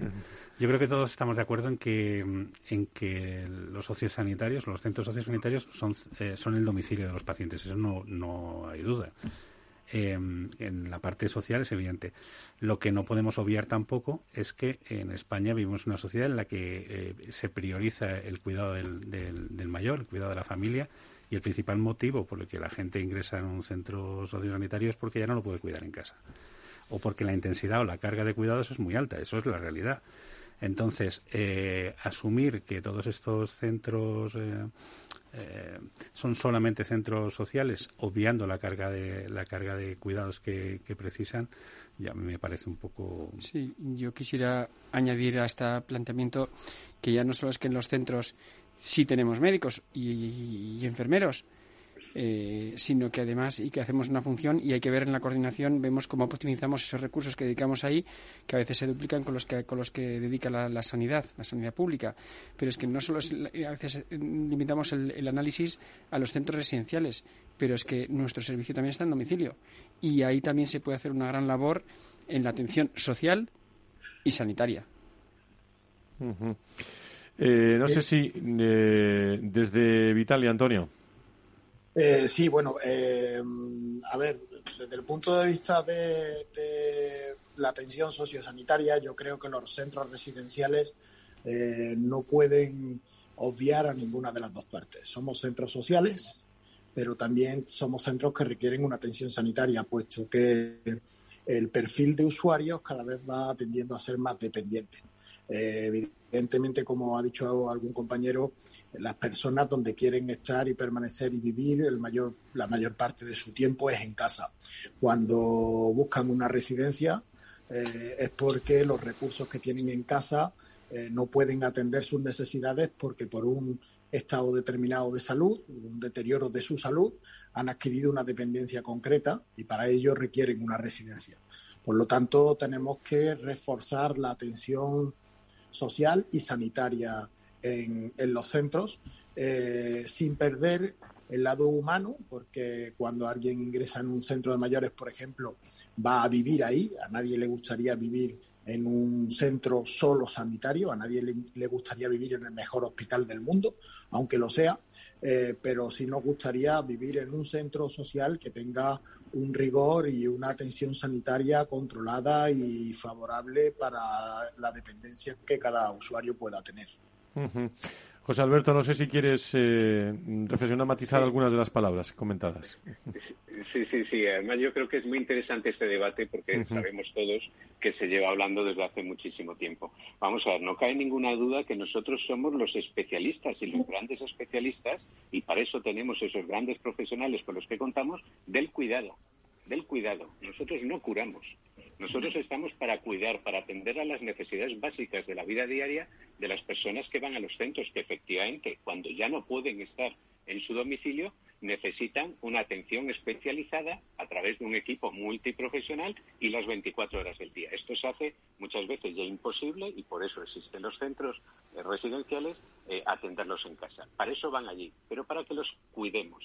Es que nuestro debate es, y es que, vuelvo a repetir, lo hemos visto ahora con el tema de la pandemia, no somos un centro sociosanitario y se nos ha dejado y se ha quedado perfectamente claro. Nosotros estamos especializados en el cuidado. Ahora, para atender la salud de nuestros usuarios, abrimos las puertas de par en par y que entre el sistema sanitario en nuestros centros.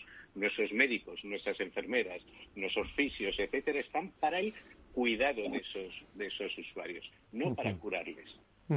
Por cierto, déjenme que le pregunte a todos eh, y pueden sacar los temas que consideren, pero ¿qué hemos aprendido en, el, en estos últimos 26 meses ¿no? de, de, de, pandemia eh, sobre los sociosanitarios en nuestro, en nuestro país? Por un lado, los hospitales, por otro lado, residencias, profesionalidad, pero, pero ¿qué hemos aprendido como reto de futuro?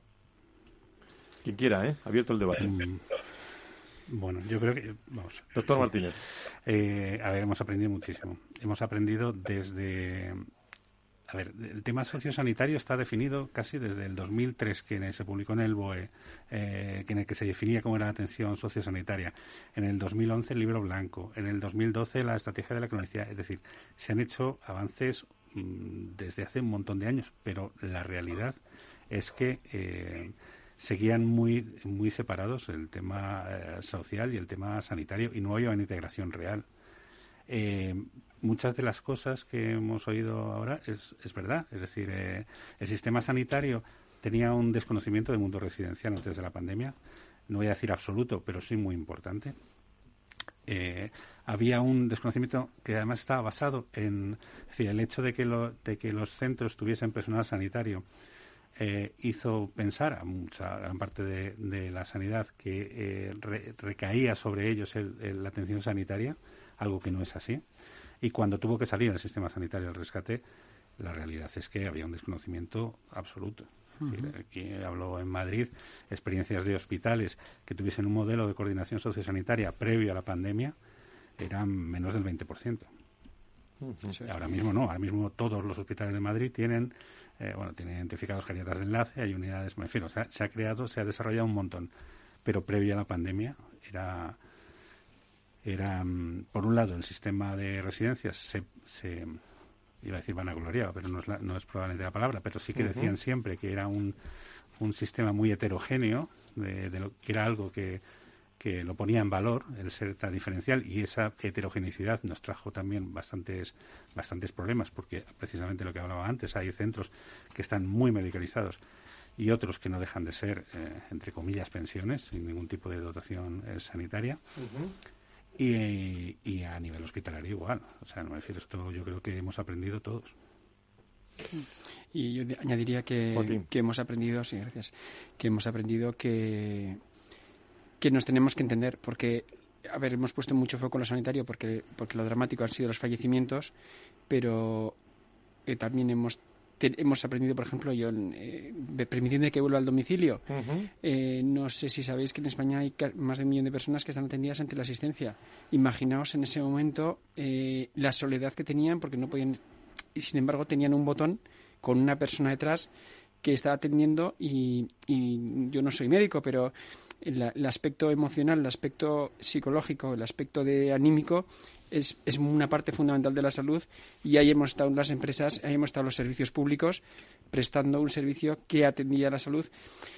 Que eso probablemente no haya trascendido a la sociedad y no haya sido, no, no se haya puesto en valor, pues probablemente. Pero también es cierto que lo que ocurre después de la tempestad es cuando se tiene, y llevas precisamente este tipo de foros, son los que permiten abrir eh, en, debates, elementos de, de, reflexión, digamos, donde digamos, oye, ¿qué, qué, podemos, qué podemos hacer para eh, darle el máximo valor al ciudadano en los aspectos sociales, que siguen siendo muy relevantes, y en los aspectos de salud? Y ahora es por eso donde nosotros creemos que tenemos que, que, que ponen, eh, en valor efectivamente la eficiencia que podemos poner en el modelo, eficiencia en cuanto a lo económico, y también en los aspectos psicosociales que afectan a la salud de las personas. Porque si una persona está bien atendida en casa, se siente segura en su casa, se siente que está bien, mm, eh, se tiene un continuo seguimiento de su, de su estado y por lo tanto está tranquilo, probablemente no saturará ni las ni las, ni las eh, servicios primarios ni las urgencias ni tendrá enfermedades ni vamos la mejora en la salud general y la percepción de salud es, es indiscutible. Bueno que se tienen que entender ustedes eso está claro no eh, yo creo que eso es Antonio eh, José Alberto yo creo que eso es un planteamiento que no, no hay que pasar una pandemia o sí hay que pasar una pandemia para que nos demos cuenta. Bueno lógicamente la pandemia eh, nos ha demostrado a todos que prácticamente nada ha sido suficiente, ¿no? Eh, o sea, todos los el máximo esfuerzo que estoy seguro que todas las personas han puesto en cada uno de los sectores de la vida en nuestro país o prácticamente en el mundo ha sido suficiente para parar algo que era desconocido para nosotros. Eh, yo creo que la pandemia, por lo que más nos ha arrollado, ha sido por la capacidad que ha tenido para convertirse en un tsunami de primera ola y, dejarnos en fuera de juego a todos. Eh, por supuesto, en las residencias hemos aprendido una barbaridad en estos dos años, hemos aprendido muchísimo eh, del sector sanitario eh, sobre cómo aislar y cómo intervenir, pero sin perder de vista que los mayores bueno, pues viven en las residencias con el deseo de vivir en un hogar, en una casa, ¿no? Y, tampoco podemos perder de vista que el mero hecho de estar institucionalizado en un centro donde hay más almas vivientes, más seres humanos, pues puede ser un foco de transmisión eh, que al final provoque una carga de contagio importante como para que tuviésemos el resultado que tuvimos en la primera ola. Desde luego, por mi parte, por nuestra parte, dejar claro que sí hemos aprendido que con una colaboración eh, entre lo social y lo sanitario, eh, bueno, pues eh, más estrecha, más conocedora cada una de su ámbito, porque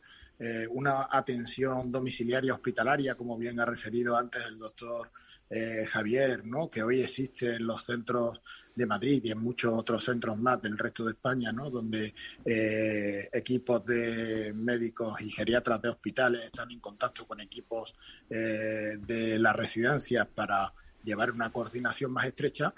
Desde luego, hoy en día eh, las residencias están más preparadas para para poder soportar un impacto como, como el que soportaron de una manera más, bueno, pues negativa, ¿no? En la primera ola. En la colaboración entre ambos ha sido fundamental para, para eso y, el mayor aprendizaje que hemos tenido es poder, eh, bueno, que, que, que, el conocimiento entre ambos sectores ha sido beneficioso para las personas. No quiero ser trágico en esta reflexión, pero eh, lo social, lo sociosanitario, José Alberto, eh, ¿qué momentos se han vivido tan terribles en, durante sobre todo las primeras eh, olas de, de, la, de la pandemia?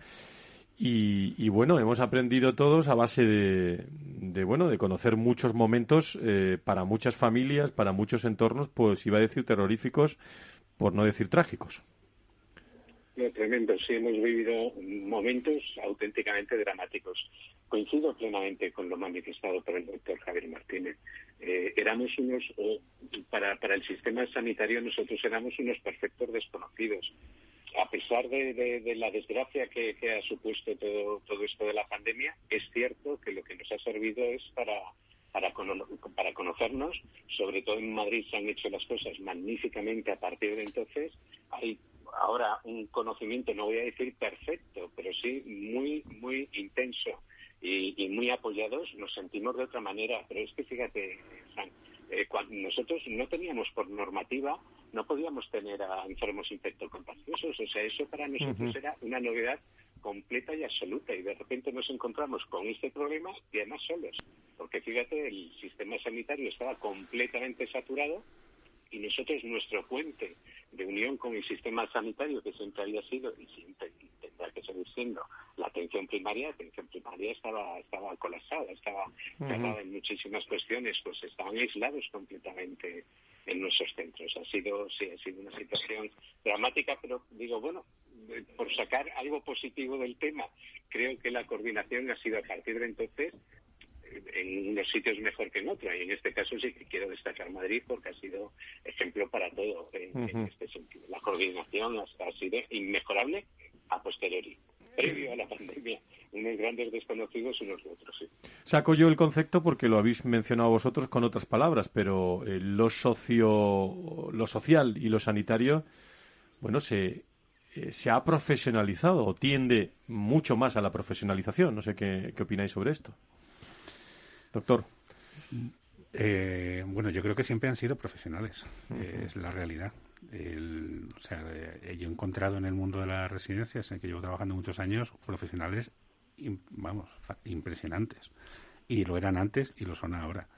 Eh, es verdad que se ha puesto mucho, es decir, habitualmente es un, es un mundo en el que hay mucha precariedad, en al menos laboralmente, y luego eh, hay que ser realistas, sobre todo la, pandemia, ya no lo de la primera ola, toda la, pandemia ha retrotraído de estos centros mucho personal sanitario.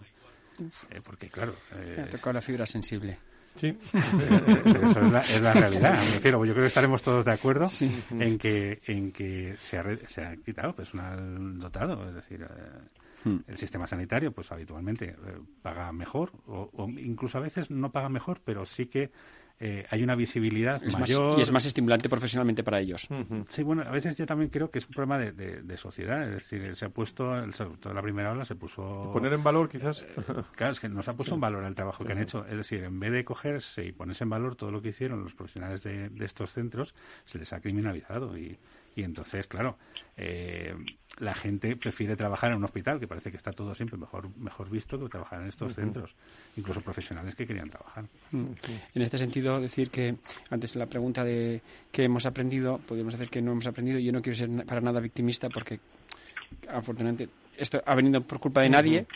Eh, pero sí que efectivamente la criminalización pues es un, es un estigma que, cuesta mucho quitar y pero, pienso que este tipo de ejercicios donde hemos demostrado porque al final pues habrá habido casos de siempre hay casos en un mundo tan grande hay casos para todo pero en general ha habido una respuesta profesional brutal. Y de hecho por ejemplo yo a mis compañeros de, de Sociosanitario y por todos los trabajadores de los servicios sociales, eh, decíamos, los aplausos no son solo por los sanitarios, son también por vosotros, porque estaban en primera fila sin ese apoyo, sin, ese respaldo social y al contrario, con la criminalización que en, algunos momentos se pueden llevar a casa, pues eso cuesta mucho sacar adelante cuando tienes a muchas personas a tu cargo, además las personas más vulnerables porque ya no son los que tienen un problema de salud, tienen muchos problemas añadidos a la salud.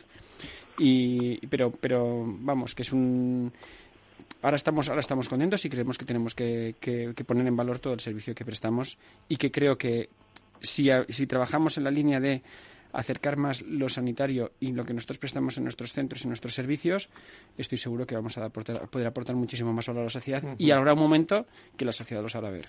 Antonio, eh, José Alberto, hemos tenido un debate hace, hace un rato sobre interoperabilidad eh, muy interesante en, el, en, la salud en nuestro país. Eh, ha salido el tema público y el tema, el tema privado y, no nos hemos comparado, cuidado, no nos hemos comparado con, con Europa ni a nivel internacional, porque no ha sido el ejemplo, esa, esa comparación. Pero sí he preguntado cómo estamos respecto a otros, eh, a otros países en, en todas estas cuestiones. Eh, ¿Cuál es vuestra, vuestra opinión sobre esto y qué retos tenemos, eh, tenemos aquí, Antonio, José Alberto? Me consta que conocéis el, el, contexto. sí, bueno, principalmente hablar que, dado de lo que estábamos hablando, que hemos aprendido en la pandemia también, pues eh, yo una de las conclusiones más firmes que también saco es la colaboración público-privada. Eh, de alguna manera, en nuestro país eh, tendemos a criminalizar mucho los sectores más por tendencia social que por conocimiento de los mismos, ¿no? Yo sigo defendiendo que hay unos grandísimos profesionales dentro del modelo social, del modelo sociosanitario y del modelo sanitario. Creo que nuestro país tiene unos profesionales eh, envidiables en eso y creo que falta comunicación. Creo que eh, cuando se siembra la duda sobre un centro determinado, sobre un sector determinado, se criminaliza de una manera muy cruel a todo el sector, eh, generalizando siempre. Eso no suele pasar en, en, otros sitios, ¿no? Bueno, si podemos analizar eh, el caso de, Portugal, eh, yo he hablado con compañeros que, que están presentes en países como Portugal, Italia y Francia, y la ayuda social de la sociedad sobre los centros sociosanitarios ha sido eh, mucho más, eh, eh, bueno, los han visto como héroes en todo momento y, aparte de, del sector de las residencias en según qué días de la pandemia, no todo el mundo, pero sí hubo una parte importante de la sociedad que casi nos criminalizaba, ¿no? Por, por que se había puesto en duda la profesionalidad de todo el sector. Entonces, bueno, pues yo creo que siempre los ejercicios de transparencia y de participación por todas las partes son importantes, ¿no? Y creo que es importante que mm, con un buen programa de transparencia y participación las residencias se den a conocer a la sociedad porque los centros necesitan a la sociedad igual que la sociedad los necesita a ellos. O sea, las residencias de mayores son servicios absolutamente necesarios para la sociedad y ellas mismas necesitan a la sociedad para nutrirse y seguir avanzando y seguir trabajando.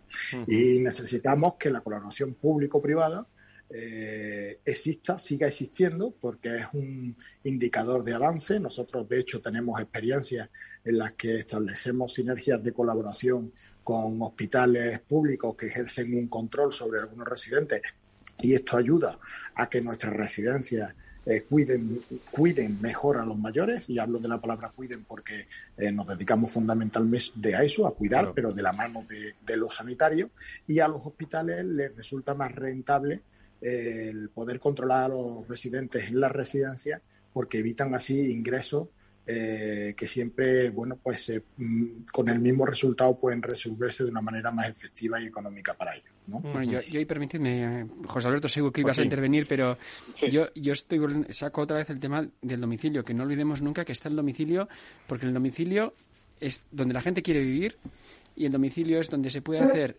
mucha, mm, si vamos a hablar de medicina, medicina preventiva, mucho autocuidado, porque al final con unos acompañamientos, con unas pautas muy básicas, se puede conseguir muchísimo autocuidado. Y si hablamos de eficiencia, de, sostenibilidad del modelo, el domicilio es un, es un, es un lugar donde hay que poner mucho foco de cara al futuro porque eh, si vemos las, las, restricciones que hay de profesionales sanitarios, si vemos las restricciones que hay presupuestarias, si vemos la, la, la evolución de la, de la población, tanto de la, de la pasiva, teniendo como la, población mayor que tiene que ser atendida, como la población activa que va a estar atendiendo, y tenemos en cuenta eh, la tecnología, eh, tenemos en cuenta una serie de factores y el factor, sobre todo, el factor social de que todas las personas queremos estar en el domicilio y en nuestro entorno social, es que yo creo que es el momento de que digamos aprovechemos este recurso que ya tiene una, una base que es fundamental, que es la teleasistencia, de la que se puede sacar petróleo. José Alberto. Sí, vamos a ver, comparativamente, ¿cómo estamos con, con, con respecto a Europa? Algo lo conozco porque soy el presidente de la patronal europea, como bien sabes. Es verdad, es verdad. ¿eh? Y además eh, recuerdo nuestro, o por lo menos mi último viaje contigo a Bruselas. ¿eh? Efectivamente, sí, sí, sí, que fue súper agradable. Muy bien, pues ahí, ahí seguimos luchando con el resto de los europeos. Pues vamos a ver, tenemos un sistema de, de atención a la dependencia súper desarrollado y que no tiene nada que envidiar a ningún otro sistema la dependencia, ni en cuanto a profesionales, ni en cuanto a protocolos, ni en cuanto a, infraestructuras o tecnología, por ejemplo, si, si hablamos de la, de la asistencia. Otra cosa que todavía no me explico es cómo lo hacemos en España, porque lo que no cabe ninguna duda es que estamos, en cuanto a, a la colaboración público-privada, los precios de concierto, pues seis veces por debajo de Suecia o, perdona, ocho veces por debajo de Suecia o seis veces por debajo de Alemania, por ejemplo, en, en los precios. La colaboración público-privada yo creo que es un ejemplo que ya le gustaría al sistema sanitario que es ese ejemplo que nosotros que nosotros tenemos con respecto a las administraciones porque el 75% de la atención a la dependencia se está dando en centros privados. Y de ese 25% que se está dando en centros públicos muchos de ellos están gestionados privadamente. Eh, claro que tenemos un desarrollo importante otra cosa y vuelvo a insistir, y esto le pasará también a la sanidad, sobre todo si hablamos de la sanidad privada, es que no sé cómo lo hacemos porque realmente con los precios que nos pagan de concierto eh, sacamos desde luego oro de las piedras. ¿eh? Desde luego, ese es otro tema interesante. El, sector sociosanitario en España eh, se nutre de, me corrigen ustedes, se nutre de recursos variados y distribuidos de, de, forma asimétrica, podríamos decir, entre las distintas o diferentes comunidades autónomas para cubrir las demandas existentes, aunque la, la atención sociosanitaria sea provista también en centros especializados, en cuidados intermedios y de rehabilitación. Existen, digamos, otras estructuras con recursos adecuados para la provisión de este tipo de atención. En cuanto a hospitales de media y larga estancia, predomina la oferta en el sector privado, con el 60% de las plazas en general. ¿Qué parte de los recursos son públicos y qué parte privadas? ¿Existen sinergias, algo hemos dicho, estrategias, sobre todo digo estrategias conjuntas, colaboración? Eh, yo creo que esto sí que es un reto, ¿no? ¿Qué, qué opinas sobre esto, Antonio? Sí, bueno, yo eh, fundamentalmente creo que el reto de verdad es eh, poner en valor eh, los servicios sociales del país, los servicios residenciales, domiciliarios, como antes ha dicho el compañero también. Bueno, pues todas las herramientas que cuidan al mayor, eh, digamos que son una antesala o digamos que son un escudo y un parapeto de la sanidad.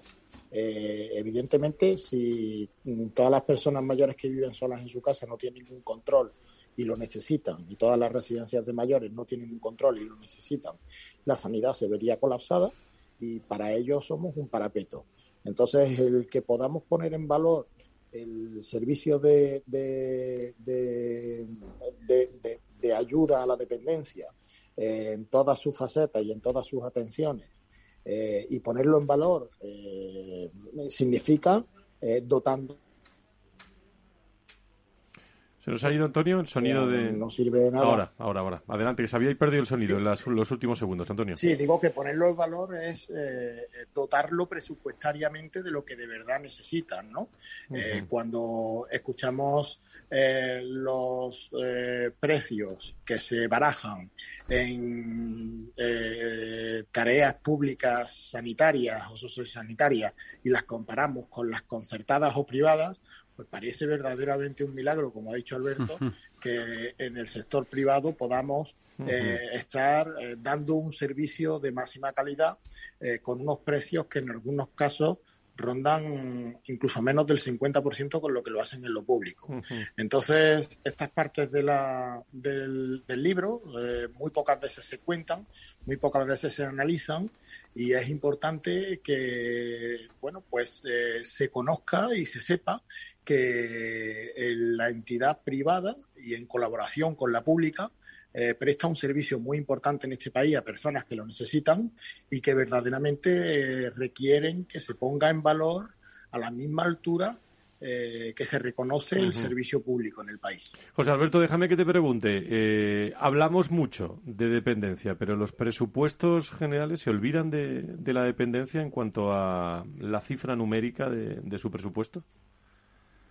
Sí, sí, sí, por supuesto, por supuesto. Esto desde el principio que salió con una memoria económica eh, bastante desestructurada y que por supuesto no se cumple, porque acordaros que en la ley de la dependencia decía que esto se iba a pagar a tercios, ¿no? Un tercio aproximadamente el usuario, un tercio la, la, Administración General del Estado y un tercio las comunidades autónomas. Pero independientemente de lo que pague el usuario, que al final no ha llegado a pagar ese tercio, eh, lo que no cabía ninguna duda es que tanto la Administración General del Estado como la comunidad autónoma tendrían que pagar al 50% entre ellos lo que supusiera el servicio. Y lo que es la realidad de la vida es que, es que se está pagando por parte de la Administración General del, Estado escasamente el, el 20%. El 80% lo está soportando la comunidad autónoma de turno. Y esto y a pesar de que se dice que es un derecho eh, reconocido, el cuarto pilar del, Estado de Bienestar, un, vamos a ver, no puede estar al albur de los presupuestos generales del Estado. Se hará falta el dinero que haga falta porque si está sujeto al dinero que tengo y cuando se me acabe ese dinero, ¿qué es lo que pasa? Pues lo que pasa es que tenemos, pues eso, 200, 300 mil personas valoradas en situación de dependencia y con derecho a recibir una prestación y que no la están recibiendo y muchos de ellos falleciendo sin recibirla cuando era un derecho universal y subjetivo, dice dice la ley que, tenían este, este derecho. Em, haría falta, eh, y no quiero ser ingenuo, ¿eh? pero haría falta eh, un pacto de Estado en todas estas cosas que estamos eh, hablando. ¿Cuál es vuestra, vuestra opinión? Estamos en los últimos 15 minutos aproximadamente. A ver, antes hablaba, antes hablábamos fuera, antes de entrar aquí, que precisamente lo que hace falta es, es eso. Es decir, como sociedad, ni siquiera es un tema de partidos, es un tema de sociedad. Tenemos que decidir cómo vamos a querer envejecer.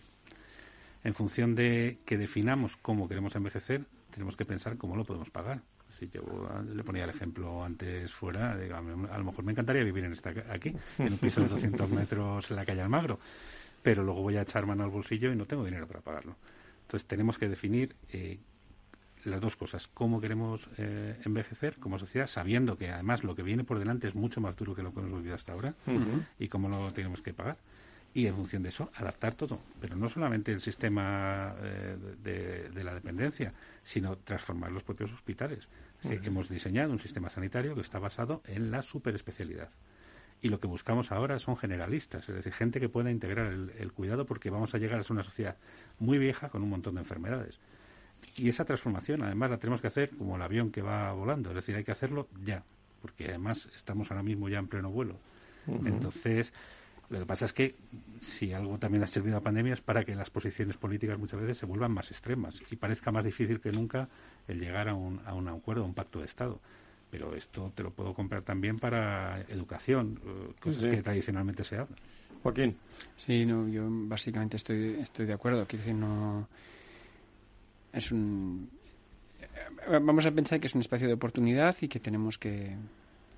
No, estoy vamos, totalmente de acuerdo con el doctor Martínez que, es, que tenemos que ser muy conscientes de que, de, que, de que es lo que queremos, a dónde queremos llegar y que tenemos que ser muy conscientes de cuánto, cuánto podemos poner encima de la mesa.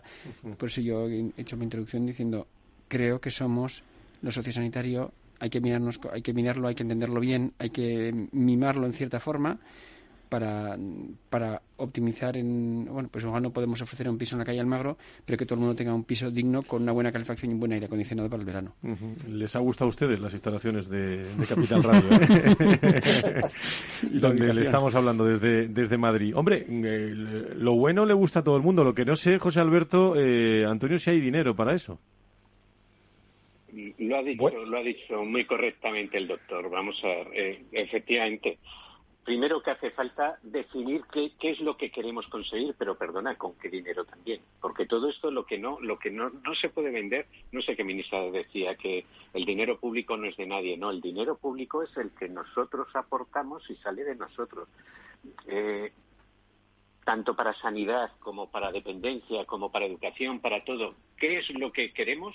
Y qué es lo que podemos permitirnos. Lo tenemos que dejar perfectamente definido en un gran pacto de Estado, por supuesto, y al margen de la política, con todos los partidos políticos, lógicamente, quiero decir, sin discusiones partidistas, porque esto es, es nuestro futuro como sociedad, lo que queremos definir y lo que queremos hacer sostenible, porque ahora mismo a lo mejor lo que estamos haciendo es insostenible todos estos sistemas, y entonces harán crack en un momento dado, y a eso vamos a ir.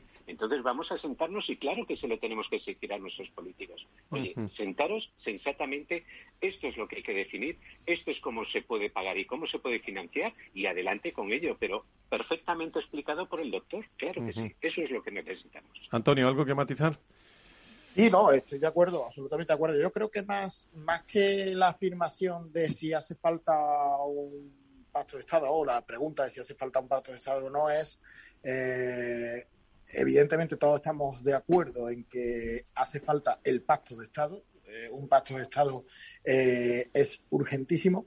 Lo que creo es que debemos de poner el énfasis en, en, qué prisa, qué urgencia nos, nos, requiere esto, porque como bien ha dicho Javier, eh, la sociedad evoluciona y esto nos arrolla. Y la dependencia, el sistema, y, las necesidades de la sociedad requieren ahora mismo de manera urgente de un pacto de Estado que sea capaz de afrontar las necesidades y bueno y, de definir el modelo de cuidados que queremos para todos en el futuro no pero es yo creo que es urgente sí. Hablando de este pacto de, estado en la documentación también de, de, este día mundial de la salud de la salud tengo algunos datos y es que según un estudio eh, lo pueden matizar ustedes o, reflexionar sobre eso. Y algo han dicho ¿eh? ya sobre esto. Según un estudio llevado a cabo en, por ejemplo, en Reino Unido, los pacientes hospitalizados que ya no requieren de, cuidados especializados de agudos suponen entre el 20% y el 40% del total de camas disponibles. Sin ir más lejos, y como ya algo se ha comentado, en, en España ciframos en 4.300 las camas de, de agudos ocupados por pacientes que requieren cuidados intermedios el equivalente, este es el dato que quería, donde quería llegar, a cinco grandes hospitales de tercer, de tercer nivel, ¿eh? lo cual, fíjese usted si hace falta ese acuerdo nacional o ese, o ese pacto de o ese pacto de, de Estado, ¿no? Sobre esto algún asunto más, porque si no paso al último que quería afrontar y es que algo, algo le he escuchado a alguno de los eh, ponentes de, de, esta noche hablando sobre, sobre este Día Mundial de la Salud y sobre lo sociosanitario, el sistema sanitario, que es Hombre, mm, a todo el mundo, bueno, le gusta hacer lo que llaman ahora en recursos humanos en las organizaciones ese employer branding, ¿no? Esa venta del sector, sobre todo en las nuevas generaciones, ¿no? Hablo de hablo de empleo, hablo de, nuevos roles, de nuevos puestos de, de, futuro. Aquí se abre una innovación importantísima y una creatividad. Eh, bueno, el campo está abierto, aunque evidentemente también han dicho que no es un sector de lo más atractivo. Eh, ¿cómo, ¿Cómo atraer la atención también de, de jóvenes profesionales de, eh, que, bueno, que en vez de irse a otro terreno, pues deciden irse a lo sociosanitario o a residencias hospitales eh, dedicados a este, a este asunto? ¿Cuál es la, la opinión de nuestros expertos, doctor? Hombre, a mí me decían de pequeño que te pueden engañar con el sueldo con el trabajo, pero con los dos no. Entonces, yo creo que lo primero que tiene que ser es que esté bien dotado y luego que sea un trabajo atractivo. Es decir, yo creo que cuidar, bueno, yo soy médico, pero a mí me parece que cuidar es lo más grande que puede hacer el ser humano. Y si haces de eso tu forma, tu forma de ganarte la vida, pues yo creo que no hay nada más grande. Mm. Em, cuidar al mayor es un mundo fascinante. Yo de especialidad soy geriatra, o sea, me, he dedicado toda la vida. Me parece que no hay nada más em, enriquecedor en la medicina que cuidar al mayor aun sabiendo que muchas veces, antes hablábamos de que, tratamos enfermedades que muchas veces no se van a curar.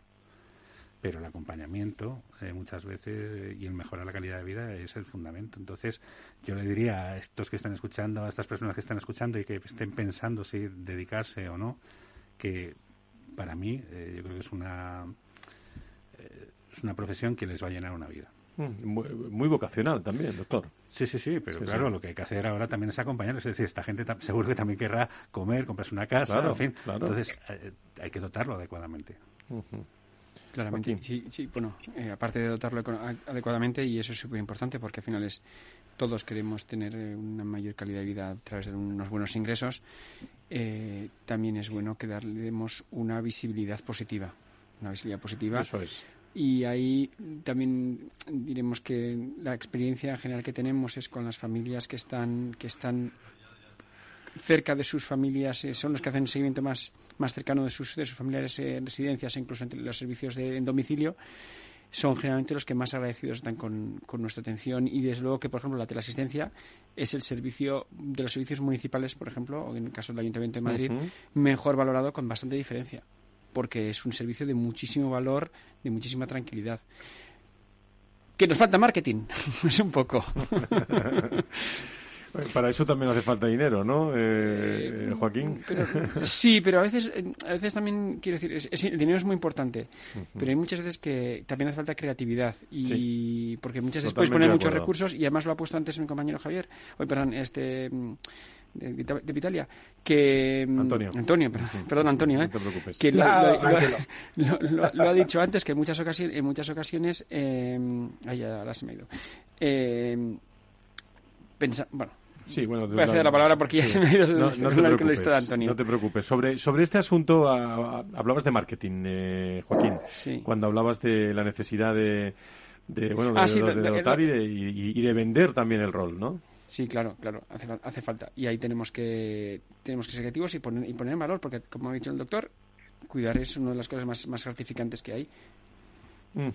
Antonio, eh, bueno, perdón, me pide la palabra el doctor. No, no, iba a decir que y el dinero, y el dinero también en ámbito privado, es decir, ah, lo que es la silver economy, es decir, la economía dedicada al cuidado está muy infradotada en, España, es decir, eh, señores inversores que me estén oyendo, inviertan en, en cuidar a la gente, porque es un modelo que está por explotar en, en, España, la teleasistencia, el cuidado a domicilio, eso va a ser probablemente el próximo boom en los próximos 5 o 10 años.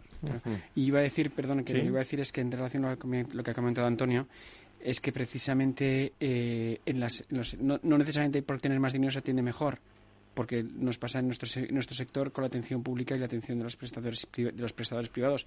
Prestamos un servicio que yo estoy convencido de que no es peor por muchísimo menos dinero. Eh, eh... Antonio, desde Vitalia. Sí.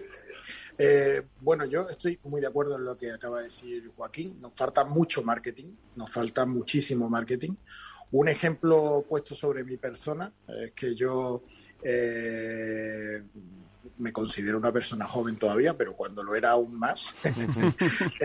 Son ustedes muy jóvenes todos. Eh, nunca, nunca. Bueno, mi, mi, mi, mi, casuística es que yo quería dedicarme a lo que había vivido y a lo que yo conocía, ¿no? En mi, en mi mundo, ¿no? Que era el campo. Me había criado en un pueblo de campo de agricultura, de ganadería y no tenía conocimiento, a pesar de que mi padre ha sido médico ¿no? de, familia, pero no tenía conocimiento de la atención sociosanitaria ni nada de esto. Y, ese desconocimiento no me desarrolló a mí una vocación hasta que lo conocí. Eh, casualmente, por circunstancias, eh, caí a trabajar en una residencia de mayores, eh, por circunstancias completamente anecdóticas y descubrí una vocación en mí eh, inmejorable. Por lo tanto, yo creo que hace falta comunicación y conocimiento por parte de la sociedad del trabajo de lo social y lo sanitario.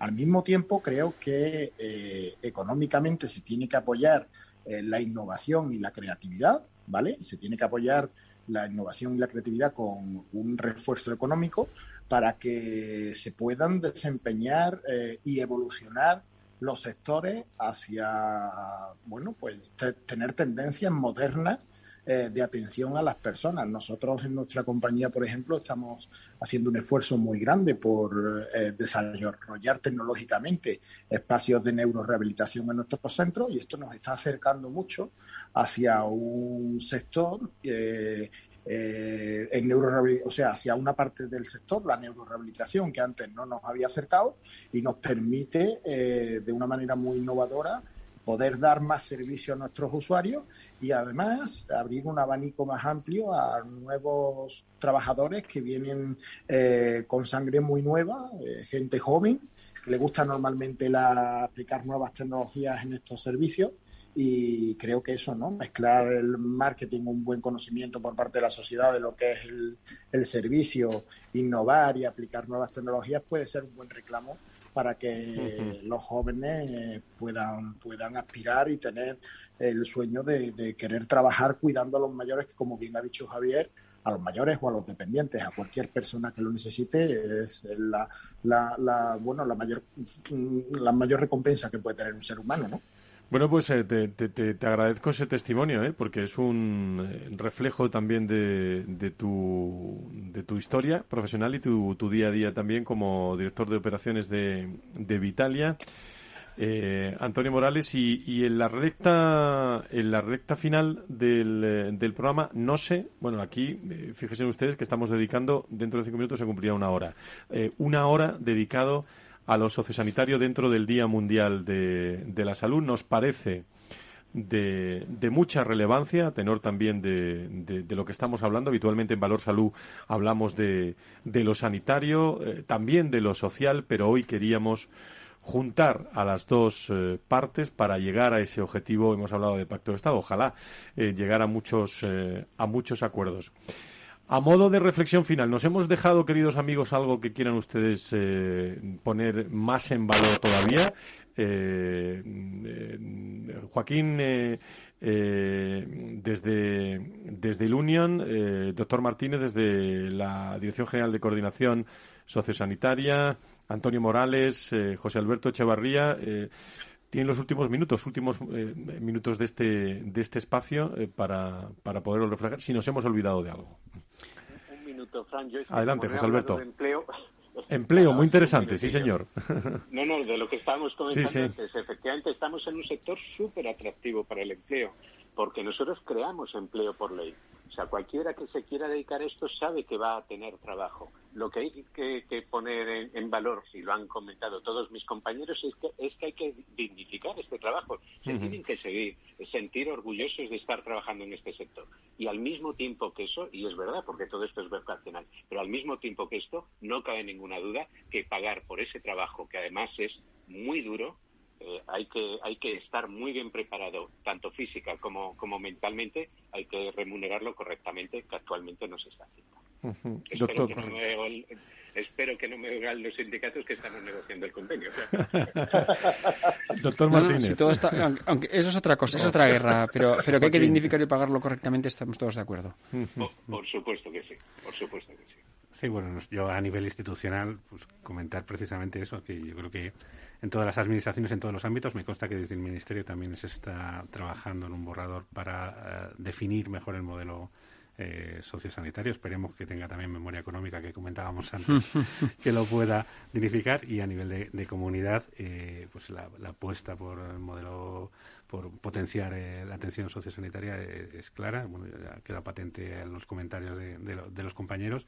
Y, y, bueno, la transformación de los hospitales. No, nos ha dado tiempo un poco a hablar acerca de cómo estamos preparando. Eso, cabe, diga algo, nos da tiempo, nos da tiempo algo de eso. Por ejemplo, los, hospitales se han, se han, convertido, desgraciadamente, en generadores de discapacidad para la gente mayor. Es decir, la gente habitualmente, funcionalmente, sale peor de lo que de lo que ingresaba, ¿no? Ya se están iniciando medidas. En el contrato programa este año hemos incluido una dentro de los objetivos que tienen los hospitales de Madrid es contar con un programa de movilización eh, durante la hospitalización, sobre todo para las personas mayores, para evitar ese deterioro. Eh, se está trabajando en un modelo de, adecuación de las urgencias para hacerlas eh, más adaptadas y, menos lesivas para las personas mayores. Yo creo que bueno, toda la, Consejería de Sanidad está, está volcada en, la atención de, sobre todo, la, no solo los pacientes mayores, los pacientes, sino al envejecimiento, a la cronicidad, mejor dicho, en, general. Yo, yo diría que básicamente diría que, que, mantengamos el camino abierto, que mantengamos el diálogo abierto, que mantengamos el tema en la, en la, actualidad, porque al final, hablando del tema, dándole vueltas, no mareando la misma perdiz, sino de verdad intentando ver cuál es el próximo paso que tenemos que dar en, un objetivo que es que todos compartimos, que no dejamos que se muera, porque no dejemos que se muera, porque lo que nos puede pasar es que efectivamente el avión sigue volando y, que lo que nos toque sea tomar medidas demasiado drásticas cuando ya sea, tengas poco margen de maniobra. Y eh, pues ahora vamos a pensar lo que tenemos y lo que nos va a venir y, planifiquemos y trabajamos coordinadamente. Antonio, últimas palabras. Sí, bueno, yo eh, cerrar diciendo que estoy absolutamente convencido de que hablábamos antes del gran pacto de Estado que es necesario y sobre todo pues no dejar de estar inmersos en un plan de mejora continua con la humanización, la profesionalización y la socialización del servicio. Creo que es fundamental no perder de vista que somos un servicio de personas para personas eh, y que necesitamos que nuestras institucionalizaciones, así como la atención que tengamos a cada, a cada usuario, sea de la manera más profesional y más social, ¿no? Que evolucione el servicio conforme evoluciona la sociedad, creo que es fundamental. Muchas gracias, Antonio, desde Vitalia. El último minuto para José Alberto Echevarría, secretario de la FED y presidente de la Europea. Adelante, José Alberto. Pues sí, yo creo que lo importante es seguir profundizando en este camino que hemos emprendido. Creo que Madrid lo ha estado haciendo muy bien, seguir por ese camino, es decir, vamos a conocernos porque del roce, con el roce nace el cariño. Desde luego. Pues, pues vamos a seguir rozándonos el sistema social, el sistema sanitario y vamos a seguir avanzando en esa coordinación que creo que es lo fundamental y lo necesario. Es que la sociedad lo reclama. Pues sistema sanitario y sociosanitario, efectivamente, aseveración, dos caras de la misma moneda. Eh, ahora sí lo podemos decir. Gracias a, a los cuatro por estar con nosotros en directo a esta hora de la noche. Cerramos mesa en este Día Mundial de la Salud. Mañana Vamos a seguir celebrando el Día Mundial de la Salud. A eso de las 16 horas, las 4, vamos a hablar de tecnología y biotecnología como palancas de la nueva medicina con expertos. El próximo jueves, también el Día Mundial de la Salud, el 7, estaremos por la mañana y todos los resúmenes en nuestro programa especial del viernes de Valor Salud a las 10. Capital Radio desde las 10, eh, volcada con la salud, con la sanidad en su día mundial, gracias a, todas las empresas que nos acompañan, Hospital de Fátima, Grupo San Roque, Grupo Recoletas, Vitas eh, y Met Hospitales, Clínica de la Asunción, HM Hospitales, Vitalia, a, dos instituciones, a IDIS y a ASPE, que están con nosotros y a todas las empresas que nos han acompañado durante, durante todo este, este día y a todo el equipo técnico y humano de personas que hace posible toda la producción de este, de este programa. Queridos amigos, eh, mañana a las 16 continuamos con el Día Mundial de la Salud. Sigan en la programación de Capital Radio en esta noche. que descansen. Buenas noches.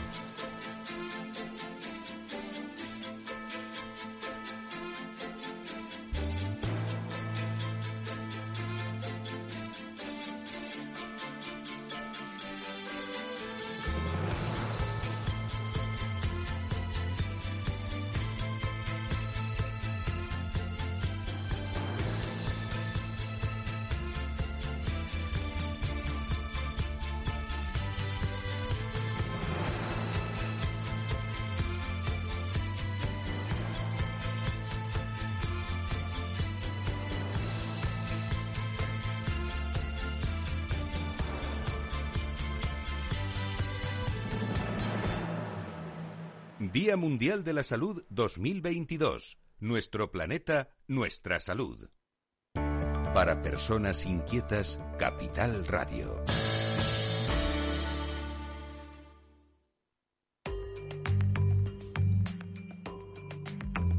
La digitalización de las empresas. Silvia Leal. Las fábricas inteligentes, smart factories, son espacios caracterizados por la máxima conexión entre las máquinas, con un intercambio continuo e intenso de datos gracias a tecnologías como el Internet de las Cosas, el Big Data o la inteligencia artificial. Son espacios que, según experiencias previas, permiten conseguir un incremento tanto en la producción como en la eficiencia de los equipos entre el 15 y el 20%, una disminución en el consumo de energía, los gastos de logística y las pérdidas de materia prima entre el 25 y el 40%, un aumento del compromiso de los empleados entre el 45 y el 80% y además un recorte del 35% en los tiempos de parada no planificados, puesto que estas máquinas son capaces de detectar e incluso predecir sus propios fallos o averías y en muchas ocasiones también de solucionarlos sin necesidad de intervención humana. Sin embargo, a pesar de todas estas evidencias, antes del COVID-19 se esperaba que en 2022 tan solo el 21% de las fábricas del mundo fueran inteligentes y a nivel europeo, en lo que se refiere a la industria 4.0, aún no habíamos cogido el ritmo que hacía falta, aunque para el 86% de las empresas manufactureras este tipo de proyectos era una prioridad para los próximos cinco años.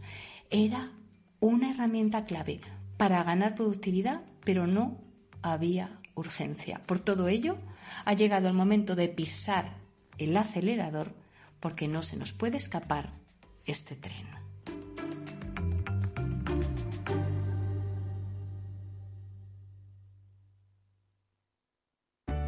Conecta Ingeniería es el programa que acerca la ingeniería a la sociedad. Todos los miércoles de 10 a 11 de la mañana en Capital Radio con Alberto Pérez. Conéctate.